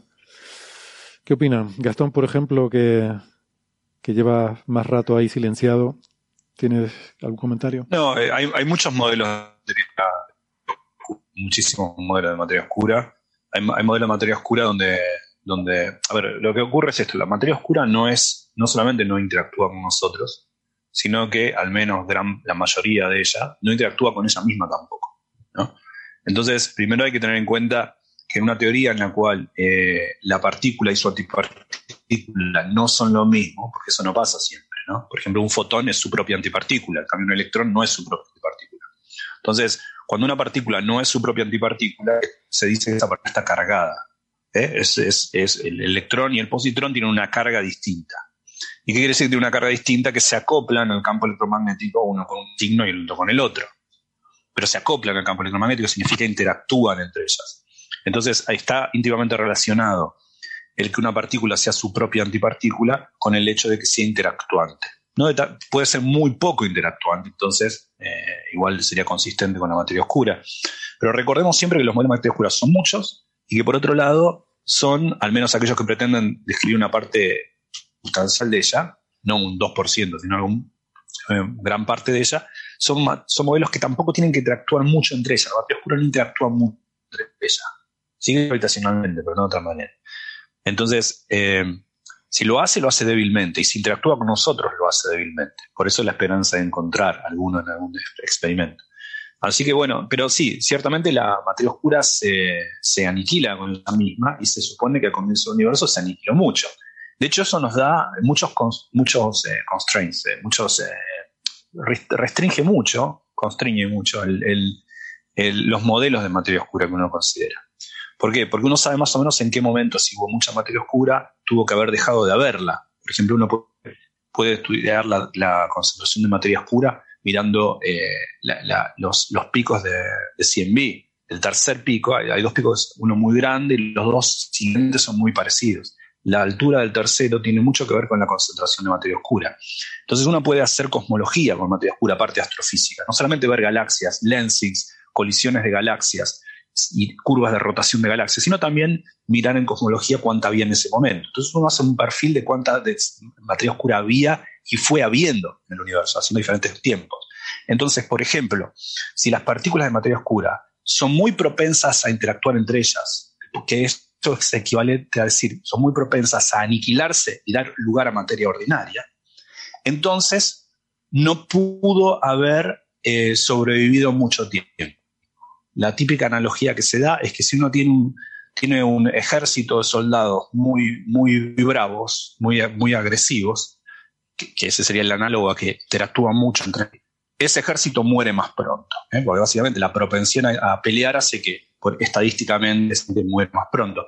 Lo mismo pasa con la materia oscura. Si la materia oscura es muy interactuante y muy abundante, entonces eh, termina aniquilándose antes, pero esto solamente para decir que sí, por un lado, se tiene en cuenta la posibilidad de que la materia oscura interactúe, da lugar a otra cosa, y que no solamente eso, sino que hay muchos muchos constraints acerca de la propensión a interactuar y la abundancia. ¿no? Se estudia mucho eso. Así que sí, hay, en el momento que hay aniquilación de dos partículas de materia oscura y de otras cosas, se puede pensar que hay las partículas de materia oscura tienen su antipartícula, pero a veces es ella misma, como el fotón es su propia antipartícula. Mm, bien, bien. Pero sí sabemos que ha, ha, cambiado muy poquito, ¿no? La cantidad de materia oscura, por lo menos desde que desde la reionización hasta la actualidad, en estos últimos 13.800 millones de años. Eh, sí, sí, pero ahí ya, ya estamos eh, en épocas donde el universo está dominado por la materia. ¿no? Mm. Pero si uno eh, se pone a pensar que, hubo, que, tuvo que haber pasado comienzo del universo, mucho antes de... Entonces, ahí los, las cotas, igual también las cotas hacen que no, no varía demasiado. Hay una fuerte cota que tiene que ver con eso, con cuán, con cuánto tuvo que haber variado. Se sabe que no demasiado, entonces eso quiere decir él no puede ser muy interactuante con ella misma también. Mm, mm, muy bien. Muy interesante. Bueno, pues lo vamos a dejar aquí. Eh, ha sido un placer. Muchas gracias, amigos. Eh, gracias a los oyentes que nos han estado acompañando. gracias. Y eh, gracias a Ángel, que ya estará soñando con los angelitos. Francis, Gastón, un placer. Nos vemos la semana que viene.